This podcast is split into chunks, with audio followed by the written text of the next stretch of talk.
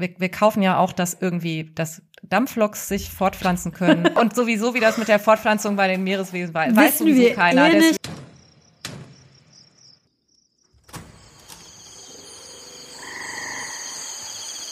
Willkommen im Tropenhaus. Wir lesen Bücher, schauen Filme, spielen Spiele und reden über alles, was uns daran auffällt. Folge 53. Das für emotionale Szenen unverzichtbare weiße Hemd. Herzlich willkommen zu unserer 53. Folge. Und bei mir ist heute die Sarah, die sich selber bezeichnet hat als die Musical-Tante des Tropenhauses. Hallo Sarah. Jihi. Ich mache noch eine kleine Einsingübung. Ja, ja, ja, ja, ja, ja, ja, ja. ja. Brrr. Alle mal aufstehen und einmal ein bisschen lockern. Genau. Genau. Das Zwerchfell aktivieren. Genau, das Zwerchfell aktivieren. Gerade sitzen, habt ihr eure Schulter nach hinten. Und aber Vorne ähm, auf der Stuhlkante. Vorne auf der wichtig. Stuhlkante sitzen, Schulter nach hinten. Hier wird gesungen. Nein, diesmal nicht. Aber äh, es passt, weil ich letzte Woche auf einem Chor-Workshop war und da kriegt man das so eingetrichtert. Singt bitte gerne mit bei diesem Film, aber singt bitte nicht mit, wenn ihr ins Kino geht. Das haben die Leute gemacht, mit denen ich im Kino war. Nicht die, meine Freundinnen, sondern zwei Reihen vor mir haben in dem Film, über den wir heute reden werden, Leute laut im Kino mitgesungen. Und ich weiß nicht, ob das ein Ding ist. Ich weiß nicht, ob das die Jugend-TM jetzt macht, aber solltet ihr das Solltet ihr auch nur die Versuchung haben, das bitte tut es nicht. Wir gehen nicht ins Kino, um euch beim Singen zuzuhören, egal wie schön ihr das könnt. Aber das nur als, als kleine Ansage. Wir sprechen heute, und ich freue mich sehr auf diese Folge, über die kleine Meerjungfrau in verschiedenen Reinkarnationen. Auch die aktuellste.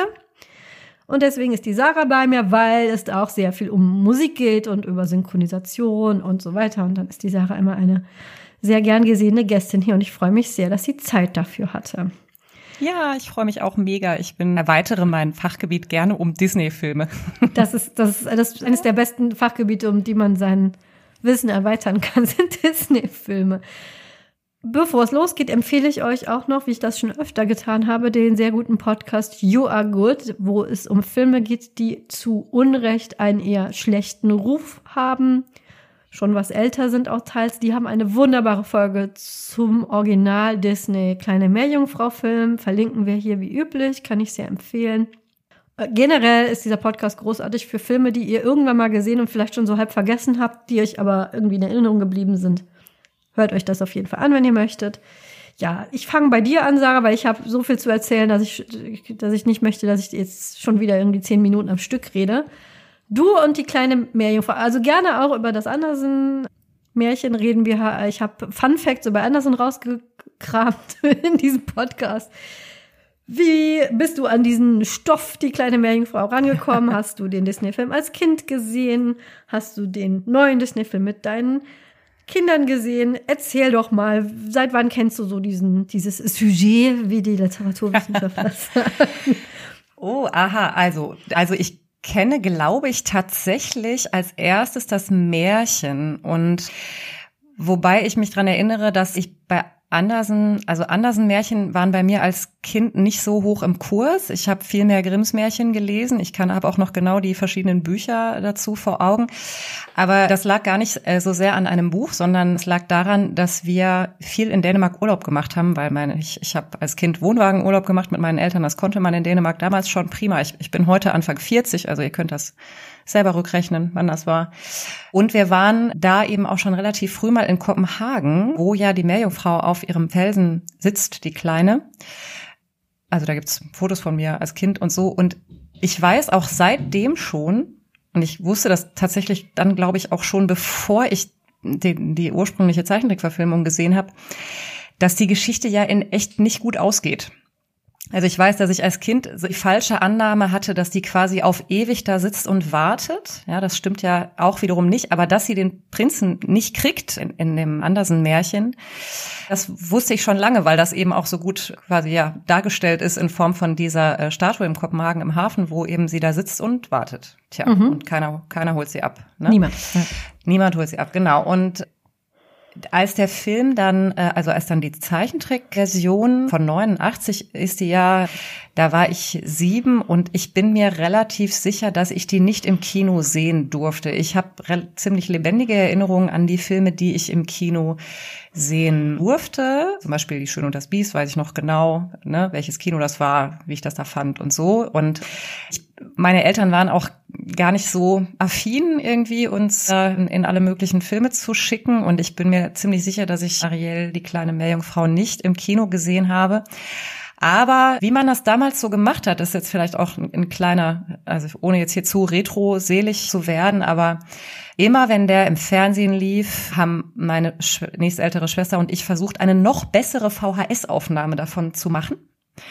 Und weil wir ja, ich weiß nicht, ob ihr euch da so 90er. Äh, dran erinnert, genau. Wir hatten natürlich auch, weil meine, das fanden meine Eltern auch Unsinn. Wir hatten natürlich auch kein Showview. Ich weiß nicht, ob ihr noch wisst, was das ist, ne, wo man so eine Nummer eingeben muss und dann zeichnet äh, der Videorekorder für einen sozusagen genau ab dem Beginn des Films und auch mit rausgeschnittener Werbung dann den Film auf. Das hatten wir natürlich nicht, das mussten wir händisch erledigen. Und dann hatten wir eben diese wunderbare Aufzeichnung von diesem Film und ich habe es dann sogar noch auf die Spitze getrieben.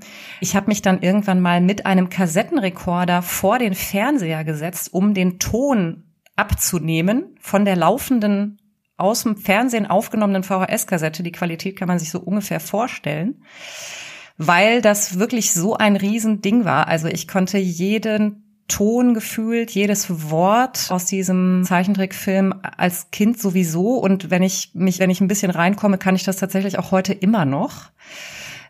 Ja, also das war ein, ich glaube, von den von allen ähm, Zeichentrickfilmen, die ich als Kind gesehen habe, war das der erste, von dem ich so die Idee hatte, ah, das ist, der ist für uns gemacht. Also ich kannte zu dem Zeitpunkt schon das Dschungelbuch und auch Bernhard und Bianca und ich weiß aber auch, dass ich immer so den Eindruck hatte, das sind ja alte Filme. Ne? Die sind ja viel, also älter als ich, ne? Und die sind dann in irgendwelchen Kindersommerkinos nochmal gelaufen. Aber Ariel war so eine Sache, das war, das, der, der gehörte zu meiner Zeit, so in meinen ja. Gedanken. Und das fand ich total, das war ein, ein absolutes Ereignis. Also ich glaube tatsächlich so der erste, ja, Zeichentrickfilm, den ich so als ja für mich gemacht, ne, also ich habe mich voll als Zielgruppe gefühlt quasi wahrgenommen habe und auch wirklich ja bis zum letzten Ton auswendig konnte. Und Jetzt ist natürlich äh, Jahrzehnte später, als es dann hieß, also oder das ist ja eine ganze Reihe von Filmen, die dann von Disney mit, dann als Spielfilm auch ver verfilmt wurden und dann war ja klar, ja ja, Ariel würde es auch geben. Ich glaube zu dieser ganzen Anbahnungsphase und und was da dann auch die Kontroverse war im Vorfeld, da kommen wir auch gleich noch zu. Mhm. Aber da war auch für mich total klar, dass ich das gucken gehe. Also das war überhaupt keine Frage. Ne? Also einfach nur, um zu sehen, was machen die dieser geliebten, geliebten alten Version.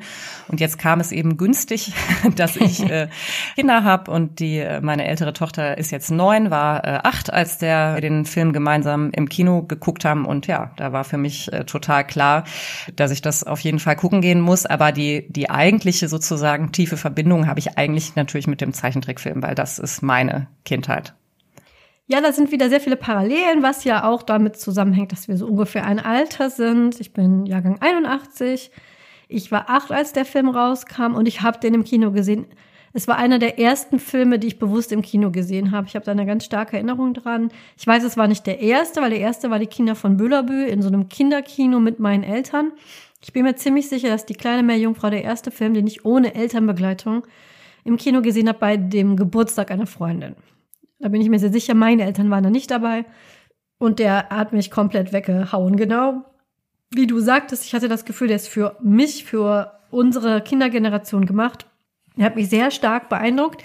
Ich weiß, ich kannte das Märchen nicht und ich weiß das deswegen wegen einer Eigenart von mir, die HörerInnen aus diesem Podcast bereits kennen. Ich war so ein Nerd-Lesekind und ich habe mich verweigert, eine Verfilmung zu schauen, bevor ich das Buch nicht gelesen habe. Also bis zur, sag ich mal, also das war schon ein bisschen nervig, diese Verweigerung. Und ich musste Filme auch immer in der richtigen Reihenfolge schauen. Also wenn der dritte Teil von was im Kino kam, musste ich erst die ersten und zwei gucken. Und daher weiß ich, kann es nicht gekannt haben vorher, weil mir die Geschichte nicht bekannt war. Ich kannte Christian Andersen. Ich mochte Christian Andersen auch, aber die Märchen von dem waren mir immer so ein bisschen zu traurig. Wenn man Christian Andersen Märchen kennt, dann weiß man, die sind meistens ziemlich traurig. Und deswegen mochte ich die nicht ganz so gerne. Grimms Märchen, auch da kann ich auf die Märchenfolge verweisen, die wir gemacht haben. Ich und Märchen war so eine Sache. Ich habe Grimms Märchen Original von meiner Großmutter. Vielen Dank, meine Großmutter. Ich weiß nicht, warum sie sich das gedacht hat. Ich habe die im Original geschenkt bekommen, da war ich etwa zehn. Monatelang Albträume. Also ich sag euch, äh, hier Richard Harris und äh, sonstige Slasher sind nichts gegen manche Grimms Märchen im Original. Und die Märchen von Christ Hans Christian Andersen habe ich auch in irgend, weiß ich nicht, aus der Kinderbibliothek höchstwahrscheinlich oder so eine Sammlung, die bei uns zu Hause stand. Und die sind einfach so deprimierend gewesen, dass ich nicht besonders viele davon gelesen habe. Und die kleine Meerjungfrau kannte ich nicht. Das wusste ich, das habe ich dann später erst irgendwie gelesen, dass das eine, eigentlich eine ganz andere Geschichte ist und am Schluss auch anders ausgeht. Ich glaube, ich bin ganz froh, weil ich bin so ein Kind. Ich glaube, ich hätte mir diesen Film nicht angeguckt, weil ich Angst gehabt hätte, dass, dass der genauso ausgegangen wäre. Natürlich nicht, Disney macht sowas nicht, aber ja. Ich war von diesem Film dermaßen geflasht, dass mein allergrößter Wunsch, den ich dann danach hatte, den auf Videokassette zu besitzen. Und daher ist das einer unserer ersten Filme gewesen, die wir als Original Disney VHS-Kassette mit dem Disney Holograph-Sticker drauf höchstwahrscheinlich noch zum selben Weihnachten im Haus hatten. Wir hatten nicht viele Kauf-VHS. Also ich muss sehr doll darum gebettelt haben. Das war eine davon. Und ich habe sie heute noch. Ich habe sie heute noch. Ich kann sie nicht abspielen, weil wir keine VS-Player mehr haben, aber ich, ich habe sie noch. Und ich halte daran fest wegen der Synchronisation. Über, hat ja Sarah schon angedeutet, darüber werden wir heute auch sprechen. Weißt du, was ich noch habe, ist, ich habe mir in einem, ich glaube mit ungefähr 17, in einem, in einem Racheakt auf dem Flohmarkt mal den Soundtrack als CD gekauft. Das, wir hatten echt relativ, ich, also ich weiß gar nicht, man kann fast konsumkritisch, glaube ich, sagen, Eltern, meine beiden äh, Schwestern und ich und eine, äh, meine älteste Schwester hat sich irgendwann in einem ähnlichen Alter mal einen ganzen Stapel voller Barbies auf dem Flohmarkt gekauft, weil wir halt früher keine haben durften.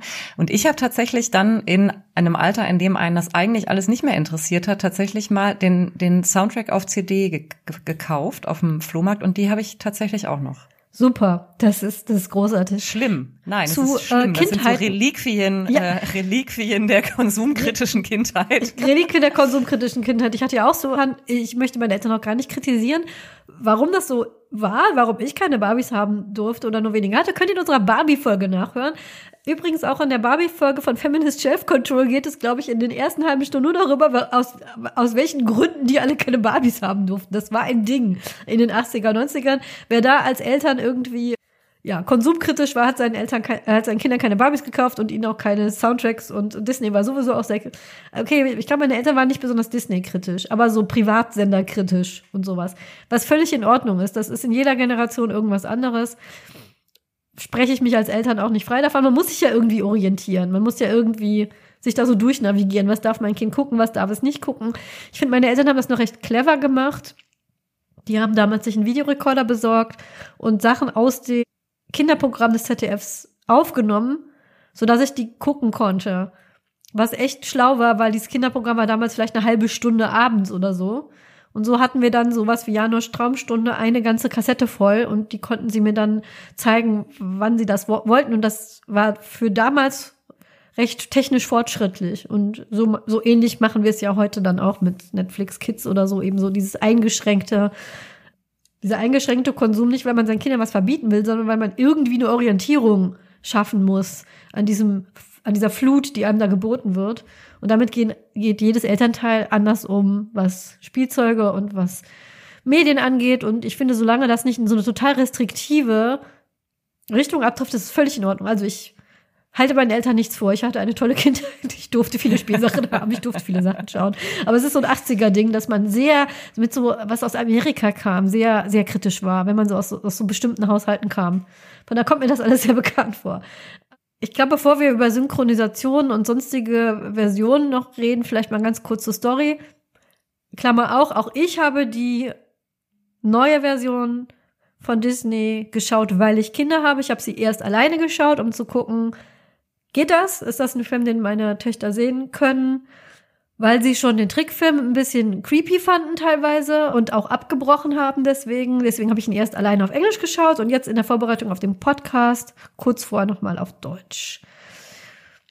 Aber wir gehen hier im Tropenhaus ja immer davon aus, irgendwer sitzt da und sagt sich, die kleine Meerjungfrau, was ist das denn?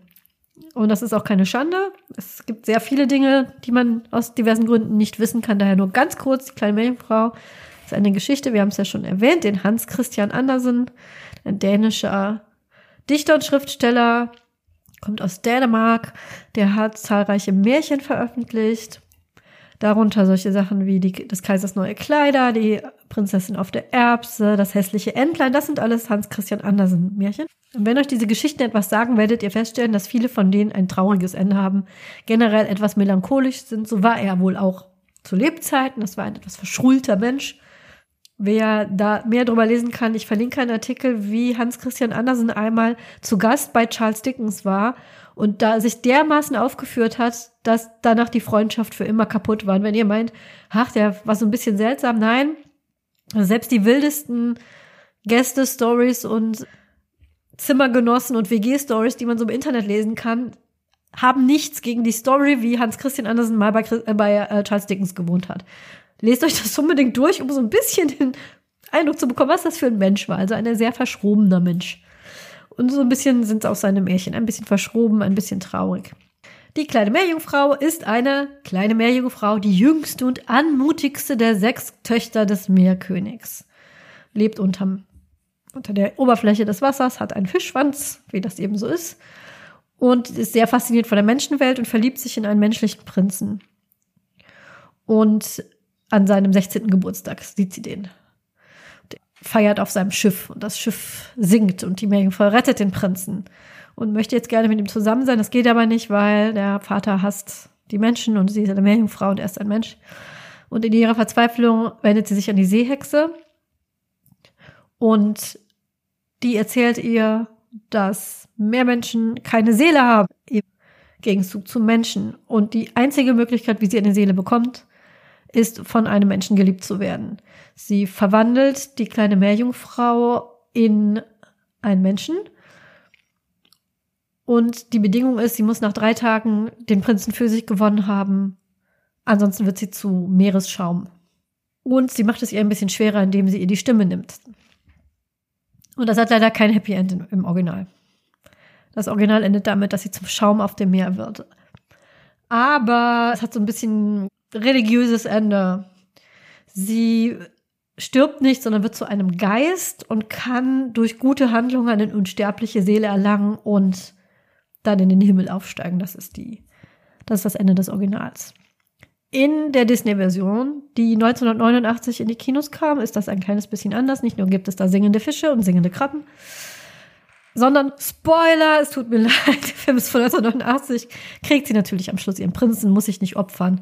Ansonsten ist der, ist die Story relativ ähnlich natürlich ein paar Elemente, die es in, im Märchen jetzt nicht gab und ein paar anders interpretierte Sachen, aber so die, die Story ist mehr oder weniger die gleiche.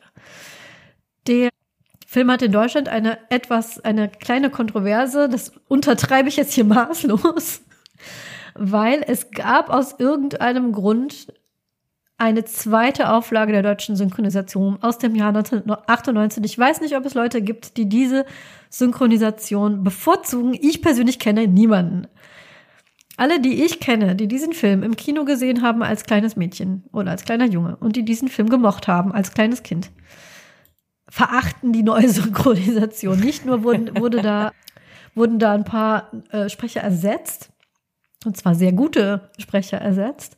Zum Beispiel Edgar Otz, das ist wirklich einer der legendärsten Sprecher, die das, die, die deutsche Synchronen Katar jemals zu bieten hatte, den kennt ihr auch aus, ich glaube, Benjamin Blümchen hat ja auch mal gesprochen, der wurde ersetzt, warum auch immer. Auch die, die Hauptstimme wurde ersetzt. Der Gesang wurde ersetzt, der wurde, Arielle hat das Original, hat das Ute Lemper gesungen und das wurde dann neu gemacht. Der Prinz Erik wurde in der neuen Version von Jan Josef Liefers gesprochen, all solche Sachen. Sie haben ganz viel geändert und sie haben vor allem, und das finde ich ist das, das größte Verbrechen, sie haben die Texte der Lieder geändert. Und das sind wirklich, das ist ein, einer der, wo ich finde, von den Disney-Filmen, die ich kenne, und ich kenne recht viele, einer, der die beste Musik hat. Die wurde gemacht von Alle Menken. Das ist wirklich einer der, also, ja, der hat mit die beste, die beste Disney-Musik gemacht. Und die deutsche Erstsynchronisation war völlig in Ordnung. Und sie haben, ich weiß nicht warum, sie wollten das anpassen, modernisieren und haben dann einfach so, so Songs, die man ewig im Kopf hatte, die man mitgesungen hat, jedes Mal, wenn man diesen Film gesehen hat, haben sie geändert, sodass auf einmal der Text falsch war, den man im Kopf hatte. Und wenn man war wie ich, diesen Film, ich weiß nicht, wie oft ich den gesehen habe, ich kann es nicht beziffern. Also im Kino einmal, dann auf Kassette unzählige Mal. Und jedes Mal, wenn er im Fernsehen kam, wie die Sarah schon gesagt hat, ich habe den bestimmt zehnmal gesehen. Ich, ich gehe davon aus länger. Zwölf, dreizehn, vierzehn, fünfzehn Mal. Ich kann da Zeilen drin mitspringen. Ich kann, ich kann jedes einzelne Lied mitsingen, aber nur aus der alten. Ich verweigere mich der deutschen Neusynchronisation. Ja, ich bin alt. Ich bezeichne eine Synchronisation von 1998 als neu. Und nicht nur ich verweigere mich, aus Geldgründen oder was weiß ich. Ich habe den neulich im Fernsehen gesehen, als ich nämlich mit meiner kleinen Tochter Krankenhaus war ein paar Tage. Da geht's wieder gut, alles wunderbar, war nichts nichts Ernstes nichts langbleibendes, wir mussten ein paar Tage im Krankenhaus bleiben. Da haben wir den Disney Channel geguckt im Fernsehen und da lief Ariel die Meerjungfrau und zu meiner absoluten Erleichterung war es das Original. Und ich konnte noch alles mitsprechen und ich konnte die Lieder alle mitsingen. Wir waren alleine im Zimmer. so ging das auch. Also er kursiert noch. Und auch die Blu-ray von Ariel die Meerjungfrau hat die komplette deutsche Synchronisation in beiden Versionen, weil es einen Aufstand gab. Was es allerdings nicht gibt, ist auf Disney Plus. Da gibt es nur die neue, was mich sehr ärgert. Aber so ist das.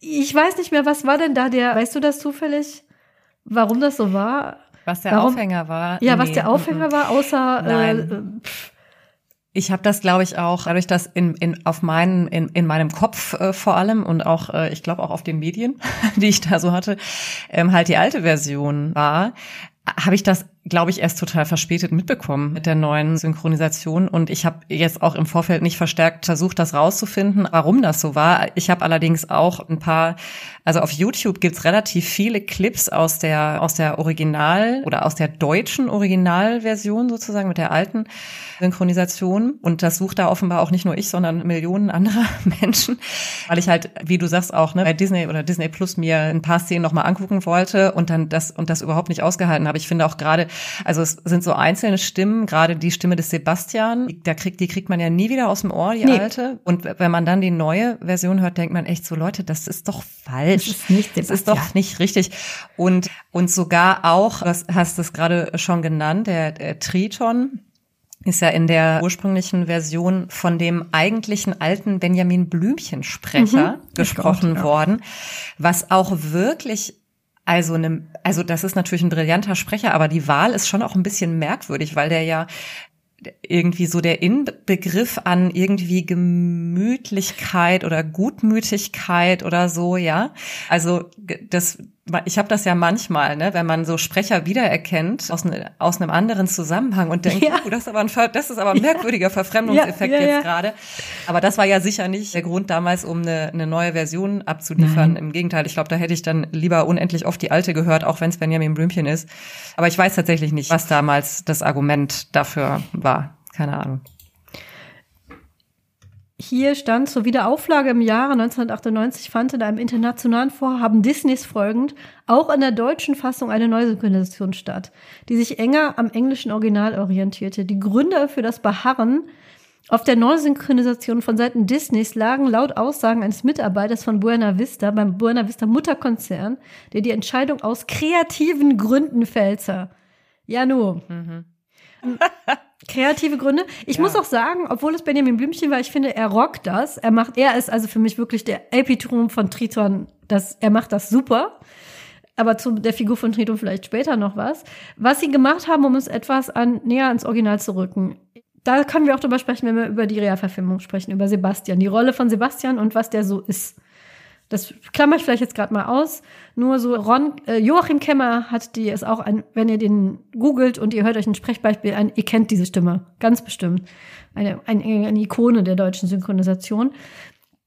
Sebastian ist aber im englischen Original hat er so einen jamaikainischen, jamaikainischen Dialekt. Und das haben sie versucht im Deutschen nachzumachen, indem sie Ron Williams ihn haben sprechen lassen, so dass er jetzt einen leicht amerikanischen Dialekt hat. Das funktioniert In aber der neuen ganz, Version. In der neuen Version. Genau. Das mhm. funktioniert aber auf diversen Ebenen nicht so wirklich.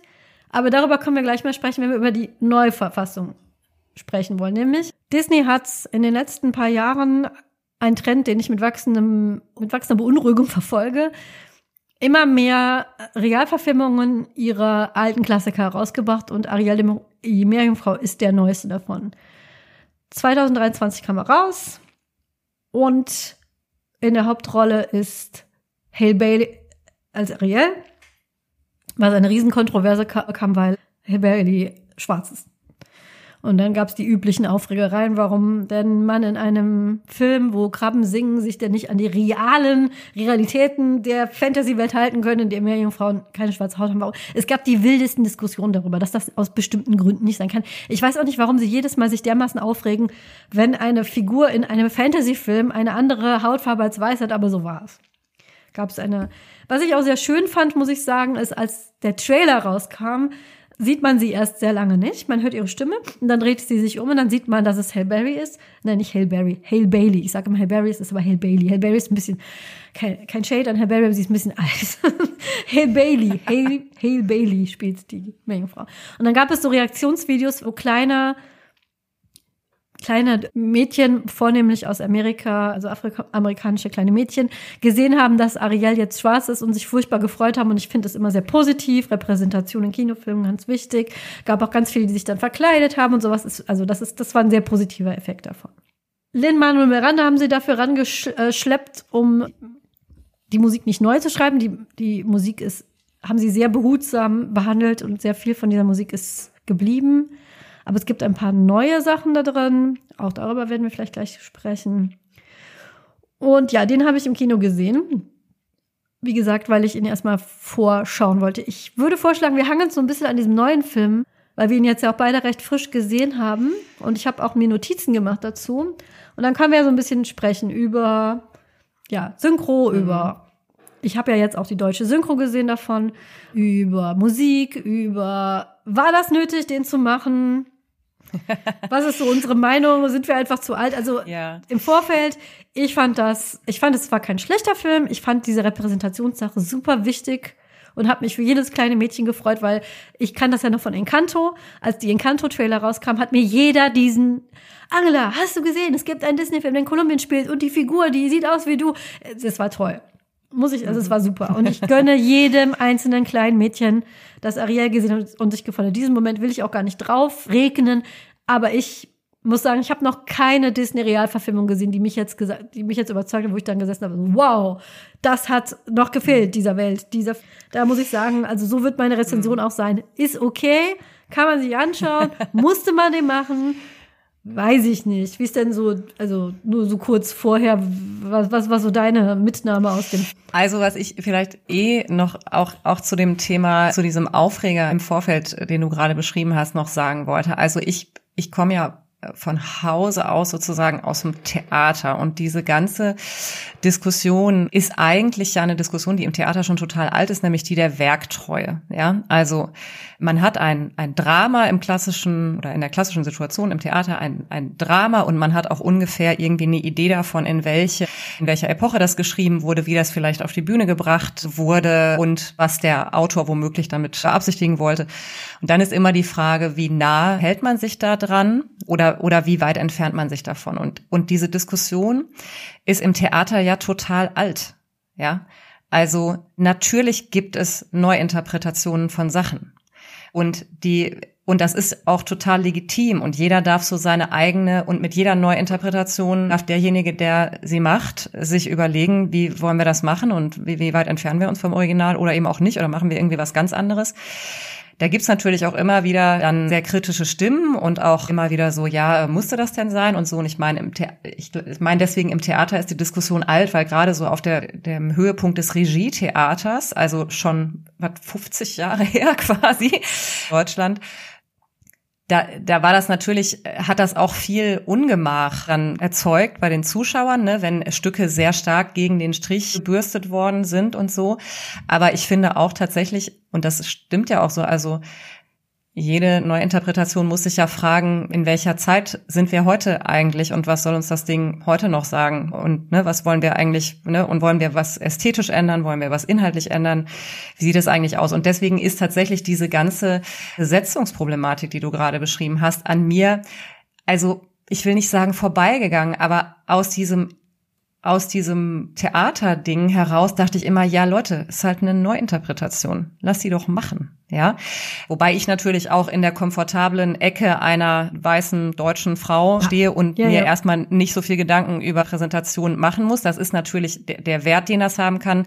Das ist natürlich total unbestritten. Ne? Aber so dieses, also das, deswegen denke ich auch, unterm Strich, also man fragt sich auch bei vielen Theaterinszenierungen, ja, hätten wir das jetzt gebraucht? Ja, was, was hat uns das jetzt gesagt? Und was war daran jetzt neu?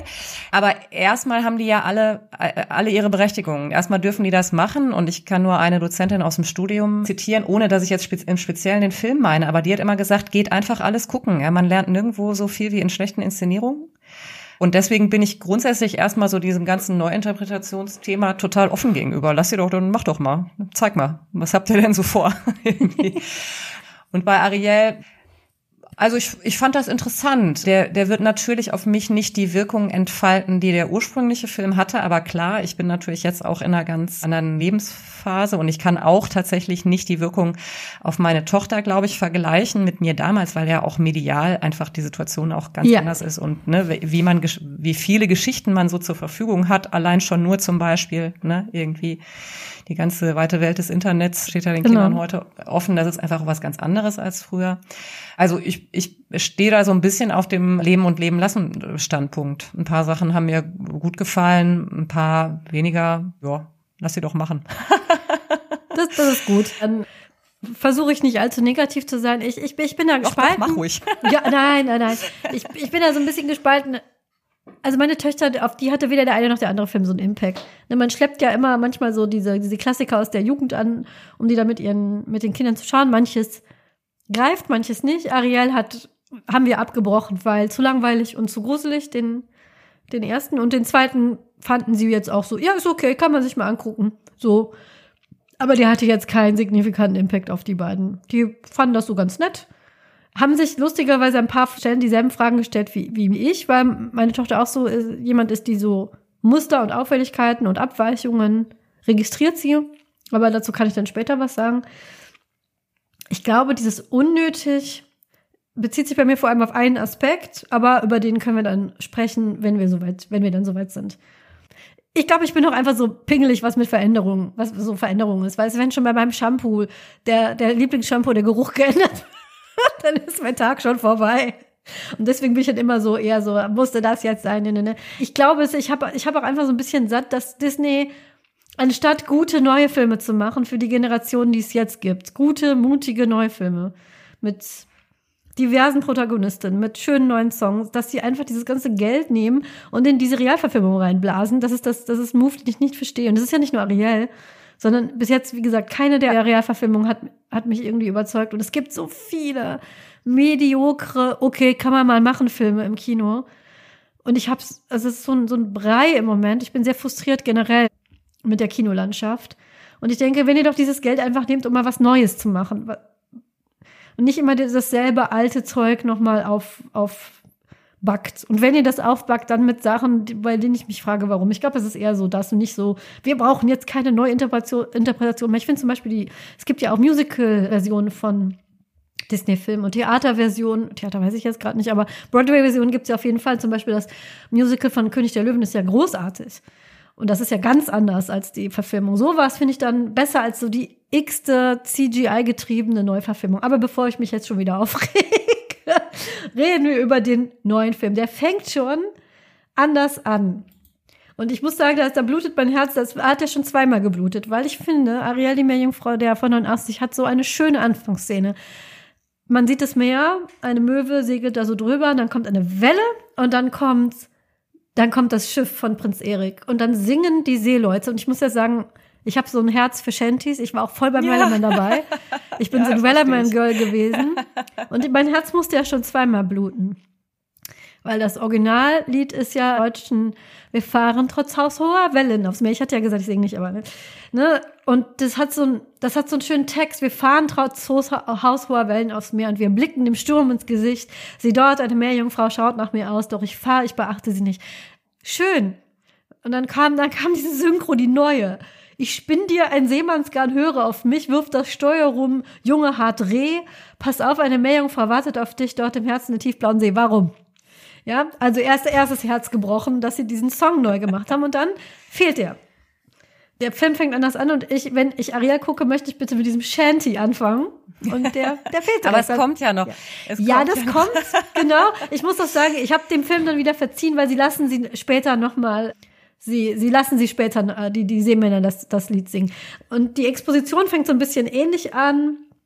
Es kommt ein anderes Zitat, wird eingeblendet, was ich kurios finde, weil ja dieses Märchen, was dieses Märchen so anderssinnig macht, ist ja diese tiefe Melancholie, Traurigkeit was ja Disney komplett rausgenommen hat. Was ich finde, in der Neuverfilmung noch, noch mehr draußen ist, weil der viel bunter und noch bunter und fröhlicher ist als der, als das Original.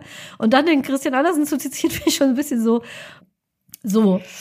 Ja, ich ähm, habe irgendwo gel gelesen, dass sie das quasi mit diesen, das ist ja so viel schäumende See ähm, ja. am Anfang, ja, also Schaum, Gischt, es sprüht und so, alles irgendwie so. Und dass das sozusagen eine, eine Referenz zu diesem, sie wird, sie wird, soll zu Schaum werden ja. auf dem Meer und wird dann halt dieser Luftgeist, dass das eine Referenz daran sein soll. Das finde ich allerdings doch auch ein ziemlich far stretch. Also ja, vielleicht geht es auch einfach nur darum, dass wir wissen, dass es alles eine Meereswelt ist. Genau. Wir sind auf dem Meer, Leute. Man einfach muss, nur das. Man muss auch nicht mehr machen draus, als es ist. Und ist Exposition. Und da, da fangen wir an bei dem Punkt, glaube ich, der mich an diesem Film am, am meisten gestört hat.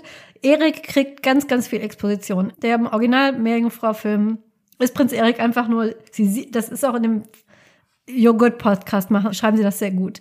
Prinz Eric in 89er Meerjungfrau kriegt keine Hintergrundgeschichte. Der Mann sieht gut aus, der kann Flöte spielen und er ist lieb zu Hunden. Mehr wissen wir von diesem Mann nicht.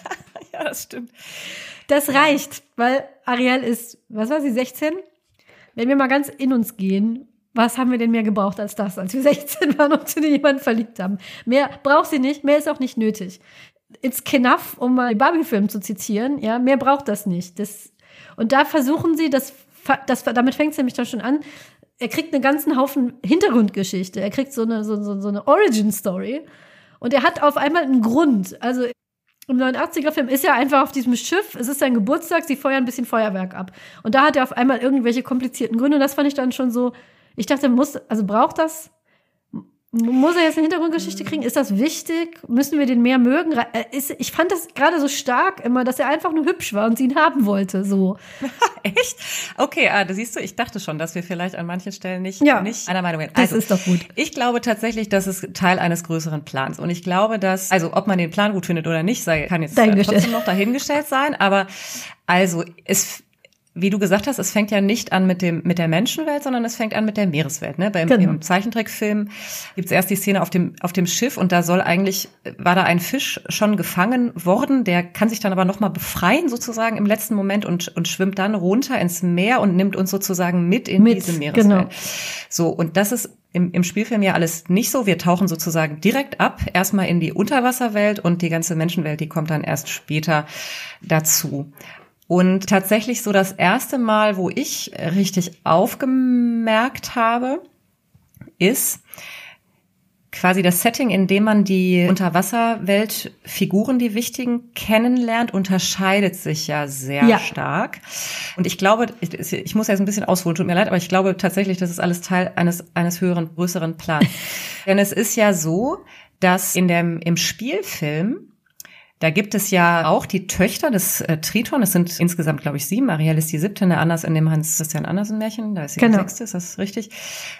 Und in dem Spielfilm ist es ja so, dass schon, schon rein äußerlich erkennbar, aber Triton äh, spricht sie dann auch entsprechend so an, diese Töchter sich dort versammeln am Hof von Triton und jede von ihnen repräsentiert einen Erdteil. Ja.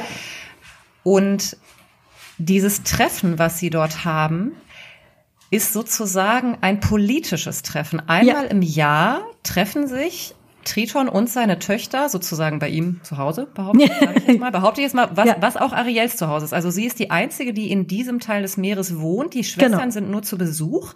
Die kommen aus ihren jeweiligen Erdteilen und treffen sich dort, um sozusagen Bericht zu erstatten, ja, aus ihrem jeweiligen Weltmeer, so. Ja. Und das ist natürlich, also das erfüllt ganz viele Funktionen auf einmal. Erstens natürlich auch Repräsentation, die sind unglaublich schön gestaltet. Das war ja auch vollkommen klar, dass es von jeder von diesen äh, Schwestern eine eigene Barbie-Puppen, oder ich weiß nicht, ob es Barbies sind, aber ja, ja, ja. in Serie auf jeden Fall geben würde. Und ich finde, und das ist ja eine sehr starke Abweichung zum Zeichentrickfilm, weil auch dort gibt es ja dieses Versammlungsmoment. Aber da geht es eigentlich nicht darum, dass die Schwestern irgendeine Funktion haben, sondern sie haben, sie geben ein Konzert und können alle singen und, und, und, und tanzen sozusagen, also schwimmend tanzen. Und und das soll Ariels Debütkonzert werden. In beiden Fällen läuft es darauf hinaus, dass sie nicht da ist, weil sie halt Flausen im Kopf hat und andere Sachen macht und so, kommen wir gleich drauf. Aber tatsächlich im Zeichentrickfilm ist das ein Konzert und die Schwestern sollen da singen. Und ich finde, ich finde das total interessant, weil also die Schwestern in der, in dem Zeichentrickfilm sind relativ, Entschuldigung, dass ich das so sage, bräsige Figuren. Ja, ja die sind auch eher und so blass. Man erfährt eigentlich diese, außer ihren genau, Namen. Genau, die machen auch eigentlich nichts außer singen in dieser Konzertsituation. Und auch das ist ja so ein bisschen also das ist alles sehr barock, ja, das ist alles sehr aus dem Barock entliehen. Das ist so die Darbietung wohlerzogener adeliger Töchter, die in Gesang und Spinett unterrichtet werden, ja. Kein Spinett, das quillt doch auf. Ja, ja, was, kann, ja, was weiß ich welches Instrument, ja, aber und dann eben bei einer konzertanten oder oder vielleicht auch szenischen, weiß ich nicht, äh, Vorstellung da ihr ihr Können zum Besten geben. Und das ist ja tatsächlich, das gab es, ne? Also ich ja. meine tatsächlich an in, in im, im der Geschichte im barocken Theater, da war waren ja zum Teil die adeligen äh, Familienangehörigen selber die Protagonisten, ja. Und auch dieses Stück, was der Sebastian, der ja Oberhofmeister oder wie, oder ja, aber nur im Trick Kompon Komponist, Kompos nur im Trickfilm. Genau, ja, nur, genau, im Trickfilm. nur im Trickfilm. Ja. Genau, aber auch das, was er, dieses Stück, was er da dirigiert, ist ja eine ja. barocke Ouvertüre quasi, ja. ja. Ja, aber ich, also ich fand das interessant, dass da irgendwie sozusagen eine Form von, von Politisierung stattfindet, die ich aber jetzt auch nicht verkehrt finde. Also ich finde es auch in Ordnung, dass die Frauen da nicht nur diese, ja, also diese königliche Tochter repräsentiert irgendwie zum Besten geben. Also das, das fand ich ganz interessant und das, und das fällt ja zusammen und deswegen sage ich, ich muss jetzt weit ausholen das ist ja ein Motiv, was sich durch den Film immer wieder durchzieht, dass es auch nicht mehr um eine Liebesgeschichte geht, sondern dass es auch um verfeindete Völker geht, ja.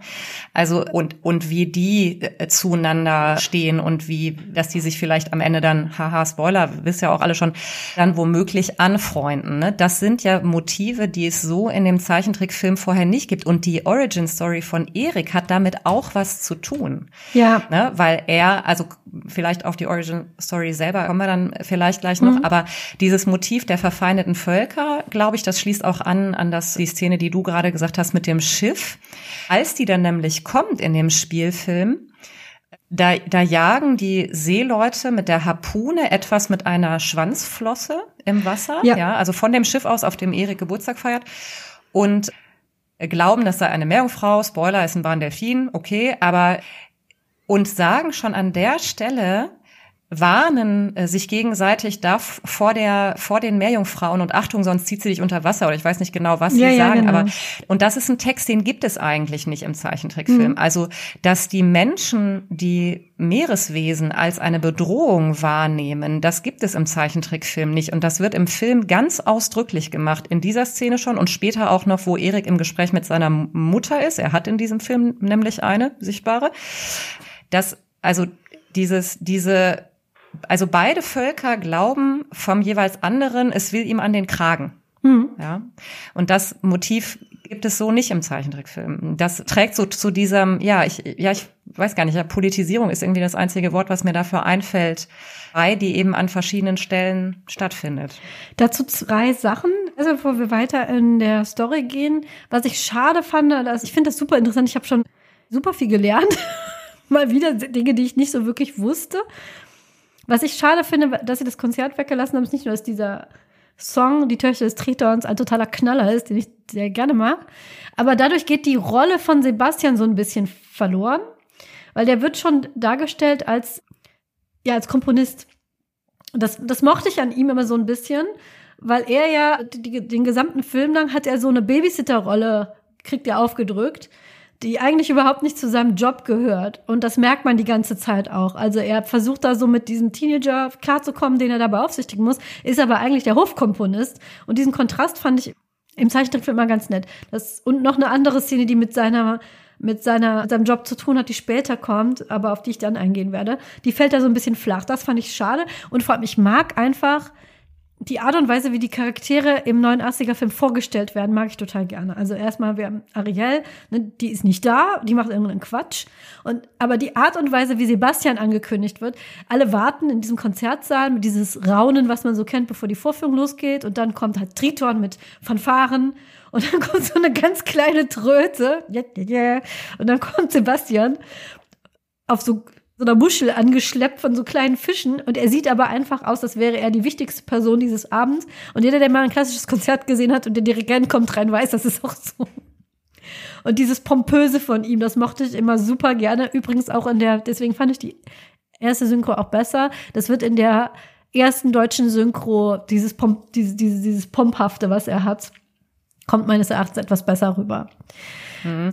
Also was auf jeden Fall stimmt, finde ich, ist, das ist mir aber auch erst jetzt so richtig klar geworden, weil ich habe den, ich habe, also das war wirklich ein bisschen Detektivarbeit, fast ein bisschen, weil ich wusste, also man man hört ja den den Spielfilm und man hört die englischen Stimmen und die, die englische äh, oder amerikanische Synchronstimme von Sebastian ist David Dix, der ja. den Hamilton-Freunden unter uns als Lafayette äh, ja. auf ewig ins, ins Gehirn gebrannt ist.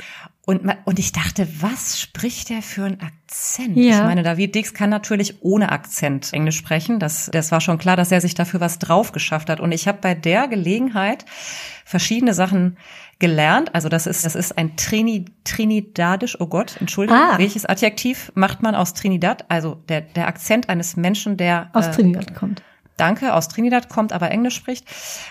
Und das ist sozusagen eine, eine gedankliche Verneigung vor dem ursprünglichen oder vor der Synchronisation des, der englischen Synchronisation des Zeichentrickfilms wo eben der Sprecher äh, des Sebastian, so hast es gerade schon gesagt, jamaikanisch oder einen jamaikanischen Einschlag ja. hatte. Das kann der David Dix aber nicht und er hat aus irgendwelchen Gründen eine Verbindung zu einem Menschen aus Trinidad und dann haben sie irgendwie diese Lösung für sich gefunden. Es war ihnen eben wichtig, dass das diesen karibischen, ja, ähm, karibischen Einschlag, Einschlag, auch hat. Ja. So und das hat es halt im Deutschen überhaupt nicht ja, in der ersten Version null. Nee, in der ersten und das führt dazu, dass man eigentlich, also ich finde, die Wahrnehmung der Rolle des Sebastian ist ganz anders im Deutschen, ja. weil ich den viel mehr in diese Oberhofmusiker Barock-Ecke geschoben habe. Aber ja, ist also der, ja auch. Ne? Auf Deutsch, ja, aber auf Deutsch würde man fast am ehesten erwarten, dass der wienert. Ja, ja das weil er, weil es, weil es mehr so eine in, in so einer Mozart-Ecke verortet ja. wird. Auch wie er mit seinem Stäbchen auf das Pult klopft und so, ja, bevor ja. er losdirigiert. Also es ist total und dann fängt der aber an, und ich meine, klar, die, das Lied kennen alle Menschen wahrscheinlich auf diesem Planeten, die schon mal ein Radio anhatten. Wenn er dann sowas macht wie Unter dem Meer, Under the Sea, inszenieren für Ariel, ja, und man denkt sich, ah, gerade, gerade noch Barock, jetzt Calypso? Ja, ja. Okay, warte, nimm mich mit, Moment. Ja. Also, also, also da hat man sowieso, finde ich, in der deutschen Zeichentrickversion die Figur irgendwie anders gelesen, jetzt nicht, nicht richtig oder falsch, aber ja. ähm, diese, dieser karibische sozusagen Einschlag, der ist jetzt, der, das ist für mich jetzt viel stärker gewesen im Spielfilm, weil ich dachte, ach, oh, okay, alles klar. Ah ja, ja gut, es soll ja sowieso der Karibik spielen. Ja gut, okay, ja. alles klar. Genau. Ja, aber das war halt in der deutschen, in dem deutschen synchronisierten Zeichentrickfilm nie so klar. Das Außer, ist richtig. dass die Fische sehr bunt sind. Die Fische sind sehr bunt, aber sonst war es ansonsten, es war ja auch der einzige, ne? Das haben sie ja, alle waren, alle Protagonisten waren weiß, wo das, die, die, das Schloss, wo sie nachher landet, ist ja auch alles sehr, sieht eher mediterran aus als karibisch. Das haben sie ja in dem, in der Neuverfilmung ja anders gemacht. Da war ja quasi Sebastian der Einzige, und das, selbst das haben sie ihnen im Deutschen noch weggenommen. Das muss ich auch sagen. Man hat sich da so dran gewöhnt in der Originalsynchro. Aber eigentlich war es gar nicht so vorgesehen. Das muss ich auch sagen. Da ist der neue Sebastian in der, in der Realverfilmung ist auch in der deutschen Synchronisation ist tatsächlich originalgetreuer. als der Trickfilm Sebastian. Ich finde es dennoch schade, dass diese Hofkomponistenrolle so ganz wegfällt, weil ich, ich mochte diesen Kontrast, wie gesagt. Weil man immer so den Eindruck hatte, das ist so einer, der hatte mit dem echten Leben nicht so wirklich was zu tun. Der hat in seinem Kämmerlein gesessen, irgendwelche Krabbenmusik geschrieben und Konzerte aufgeführt und jetzt muss er auf einmal sich um so einen verliebten Teenager kümmern. Das mochte ich als Kontrast der Rolle und das fand ich ein bisschen schade, dass das nicht mehr so ist. Die Mhm, Ich zweite auch, Sache, dass das, dass das zu kurz angekündigt. Genau. Also er wird, er wird zu, zu kurz oder seine, sein, sein Intro irgendwie als Charakter ist zu kurz in dem Genau. Spielfilm. Das, das finde ich schon auch. Genau. Wobei ich noch ganz kurz sagen will, wo Ja. du sagst, er ist quasi der Einzige, der aus dieser karibischen Ecke so übrig geblieben ist im, im, im Zeichentrickfilm. Mhm. Tatsächlich ist das ja, also, also Erik ist sozusagen der neue Sebastian, ja? Oh. Weil dadurch, Wow. dass jetzt, na ja, ja doch, weil jetzt ja der ganze Film sichtbar in der Karibik ja, spielt das stimmt. und Erik ja nur ein, ein, ein, ein, wie sagt man, Findelkind. Ist ein Findelkind, ein weißes Findelkind. Er ist der einzige Weiße, der da rumläuft. Ja. Ja. Also das, und das fand ich auch ganz interessant. Also deswegen bin ich auch so mit diesem ganzen, ich weiß, dass das auch, das wurde ja auch kritisch beleuchtet. Man, man sieht dann ja auch viel vom, vom Land und von der Kultur da vor Ort, als sie dann bei ihm an Land ist später und so. Und dass das sehr auch nicht uneingeschränkt gut ge gefunden wurde und so. Aber tatsächlich finde ich sozusagen diese relativ konkrete Verortung dieser ganzen Handlung an einem, einer, auf einer karibischen Insel, ja, welcher fiktiven auch immer karibischen Insel, das, das schließt eigentlich eine logische Lücke, die der Zeichentrickfilm hatte. Ja, weil es super tropische Fische waren. Das war alles sehr bunt. Ähm. Ja, ja, es war Aber- alles sehr bunt, aber, aber irgendwie war es dann doch, waren die Inseln dann vielleicht doch mehr Dänemark oder so, oder vielleicht auch was, wo es ein bisschen wärmer ist, vielleicht auch Sizilien, aber auf gar Oder, keinen Fall Frankreich. Aber nichts, Ja, wo es Korallenriffe genau. gibt Auf normalerweise. gar keinen Fall irgendwas, wo die, wo die Fische irgendwie schillernd in Neonfarben Genau, ähm, ja, sind. das stimmt. Also insofern finde ich das tatsächlich, ja, es fast schließt, ja, kann man fast sagen, schließt eine, eine logische Lücke. Ich finde das, ich finde so, äh, ne, nee, ihr könnt nicht einfach unsere bunten Fische nehmen und den Rest weglassen, so, sondern dann bitte konsequent, wenn ihr die bunten Fische haben wollt, dann macht auch den Rest so, wie es da ist, wo bunte Fische wohnen. Das finde ich schon, ja, das, das finde ich, ist konsequent. Fand ich auch nicht schlecht, die, die Visuals und die Besetzung und das ist, diese Verortung fand ich auch überhaupt nicht kritisch. Fand ich, war mal was anderes. Gerade auch, weil äh, die letzte Realverfilmung, die ich gesehen habe, war Schön und das Biest und das hat so in so einem, das hat so in Frankreich, ganz grob in Frankreich gespielt. Und deswegen fand ich das eigentlich gar nicht schlecht. Was ich außerdem noch sagen wollte, ist, dass, was ich schade finde, dass das Konzert nicht da ist, ist, dass das Ariel wird, wird ja vorgestellt als erstmal, sie ist so der Racker, aber dass sie auch ganz toll singen kann. Das ist ja so eine ihrer ess- essentiellen Eigenschaften. Sie soll ja quasi, der, der Höhepunkt dieses Konzertes ist ja ihr Gesang und das fällt auch so ein bisschen weg. Dass sie so schön singen kann, kommt dann irgendwie später erst das. Ich finde, dieser logische Aufbau, warum Ursula unbedingt ihre Stimme haben will, der, der zieht für mich nicht mehr so, weil in, im Zeichentrickfilm wird diese ganz besondere Stimme, ist ja auch dieser, ne, dieser Siren-Song, vor dem sich die Menschen ja auch fürchten, wird so, es ist so ein zentrales Element ihres Charakters. Und deswegen fand ich das auch schade, dass dieses Konzert dann nicht da war. Was ich und was ich so ein bisschen witzig fand, ist, wie Triton manifestiert. Triton manifestiert nämlich in einem Schwarm von Fischen und ich frage mich, also das war einfach nur so, weil das kann. Ja, ja, er reist so aus dem Mittelpunkt der Erde an, ne? Also irgendwie Genau. ist über dem, über dem Sand bildet sich so ein Strudel aus Fischen und, und da, aus diesem Strudel steigen die so auf und dann bilden die Fische so seinen flowy Umhang, Ja. der, der so um ihn rumweht. Ja, das ist tatsächlich, also ja, das ist auch ein bisschen, bisschen merkwürdig. Aber, äh, Er ist, ja. Er ist der König aller Meere. Das, das ist dann eben so. Die, die Schwestern selber fand ich auch super, wunderschön gestaltet. Ich hätte eigentlich gerne noch mehr von denen gesehen. Lustigerweise über die Schwestern von Ariel Zeichentrick erfährt man mehr, wenn man die Serie guckt. Es gab eine Trickfilmserie, die dem Film gefolgt ist. Und das war so ein bisschen so vor dem Film. Ihr Leben unter Wasser. Da erfährt man so ein bisschen was über ihre Familie. Auch die Schwestern haben da alle so ein bisschen Charakter. Noch eine interessante Sache.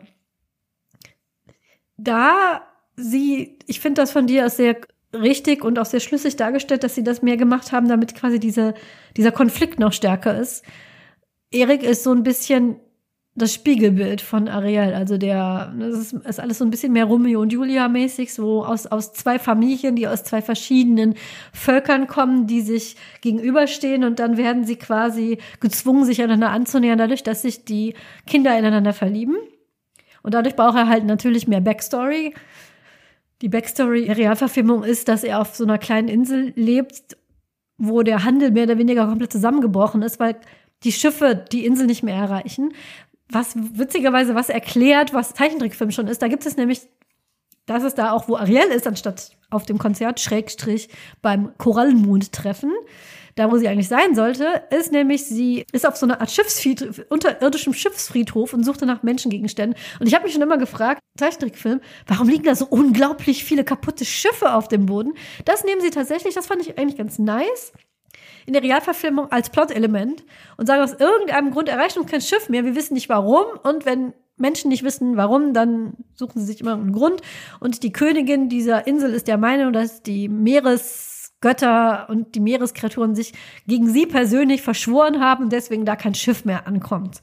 Das fand ich irgendwie so nett erklärt, dass da so viele alte tote Schiffe rumliegen. Was ich aber witzig finde, ist, nee, ist nicht witzig, ist sehr traurig, dass eines der Key-Elemente, entweder habe ich nicht zugehört, das kann immer sein, weil gerade wenn man Film mit Kindern guckt, ist immer, ich will noch was essen, ich muss mal auf Klo, ne? Das Key-Element, warum Triton die Menschen hasst, ist gar nicht so sehr raus.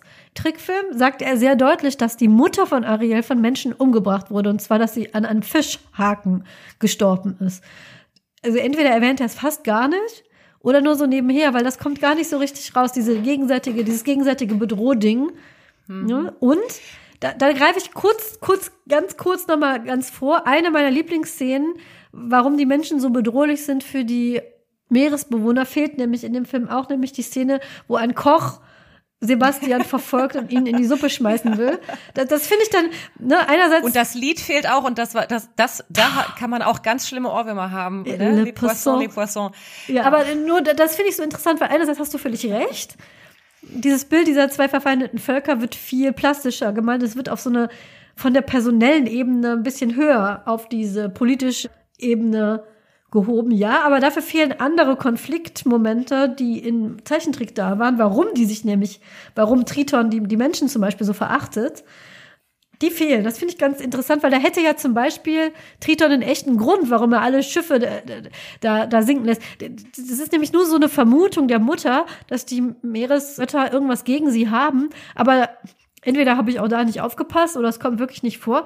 Es ist doch nicht so, als würde Triton das irgendwann zugeben und sagen, ja, ich nee, lasse alles sinken. Ihr nee, kriegt keine Baumwolle so, mehr. also es ist schon klar, dass Ariels Mutter gestorben ist, als sie klein war und dass das auch was mit den Menschen zu tun hat. Und ich, ich habe es deswegen, habe ich habe ich es im Kopf, weil also ich weiß gar nicht, es, es fällt an mehreren Stellen im Film, aber es gibt diese eine Stelle, wo die Schwestern von Ariel ein Korallenriff befreien von den ganzen Sachen, die von bei, bei, bei dem letzten gesunkenen Schiff alle so mitgekommen sind, irgendwelche Netze und, und Bruchstücke und so.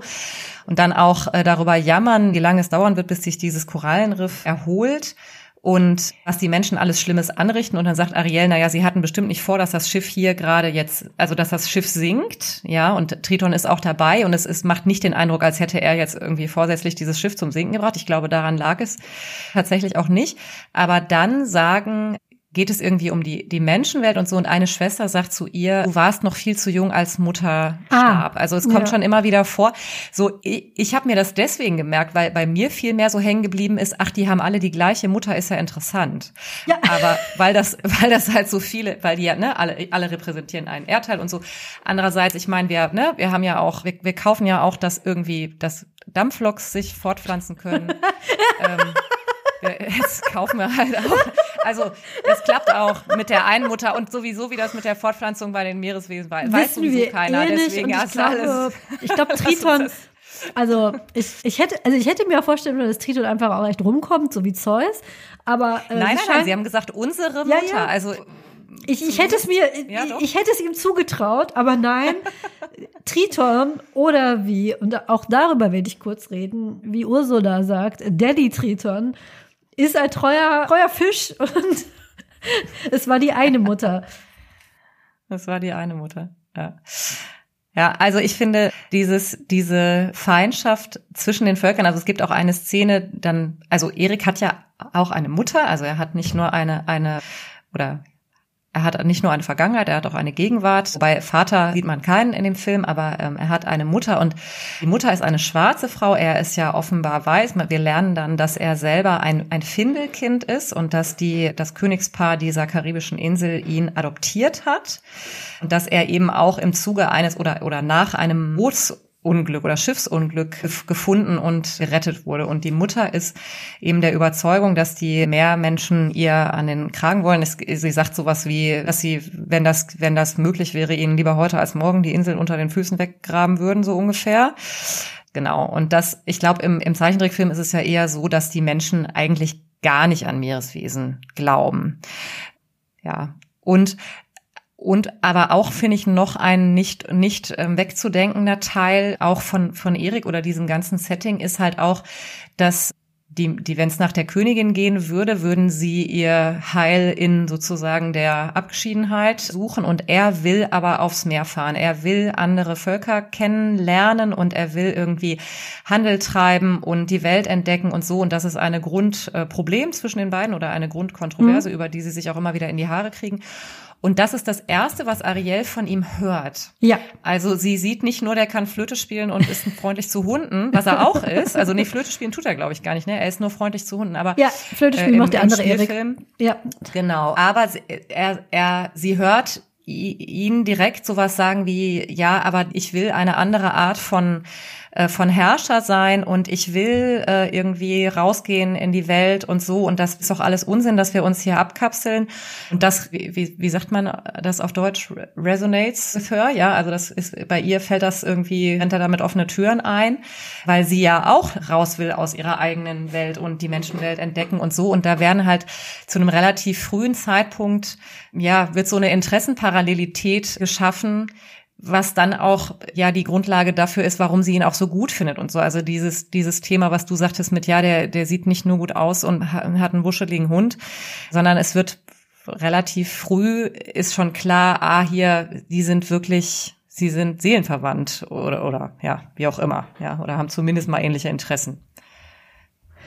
Ja, das ist richtig. Das finde ich auch gar nicht, muss ich auch gar nicht sagen, muss ich sagen, finde ich auch gar nicht schlecht.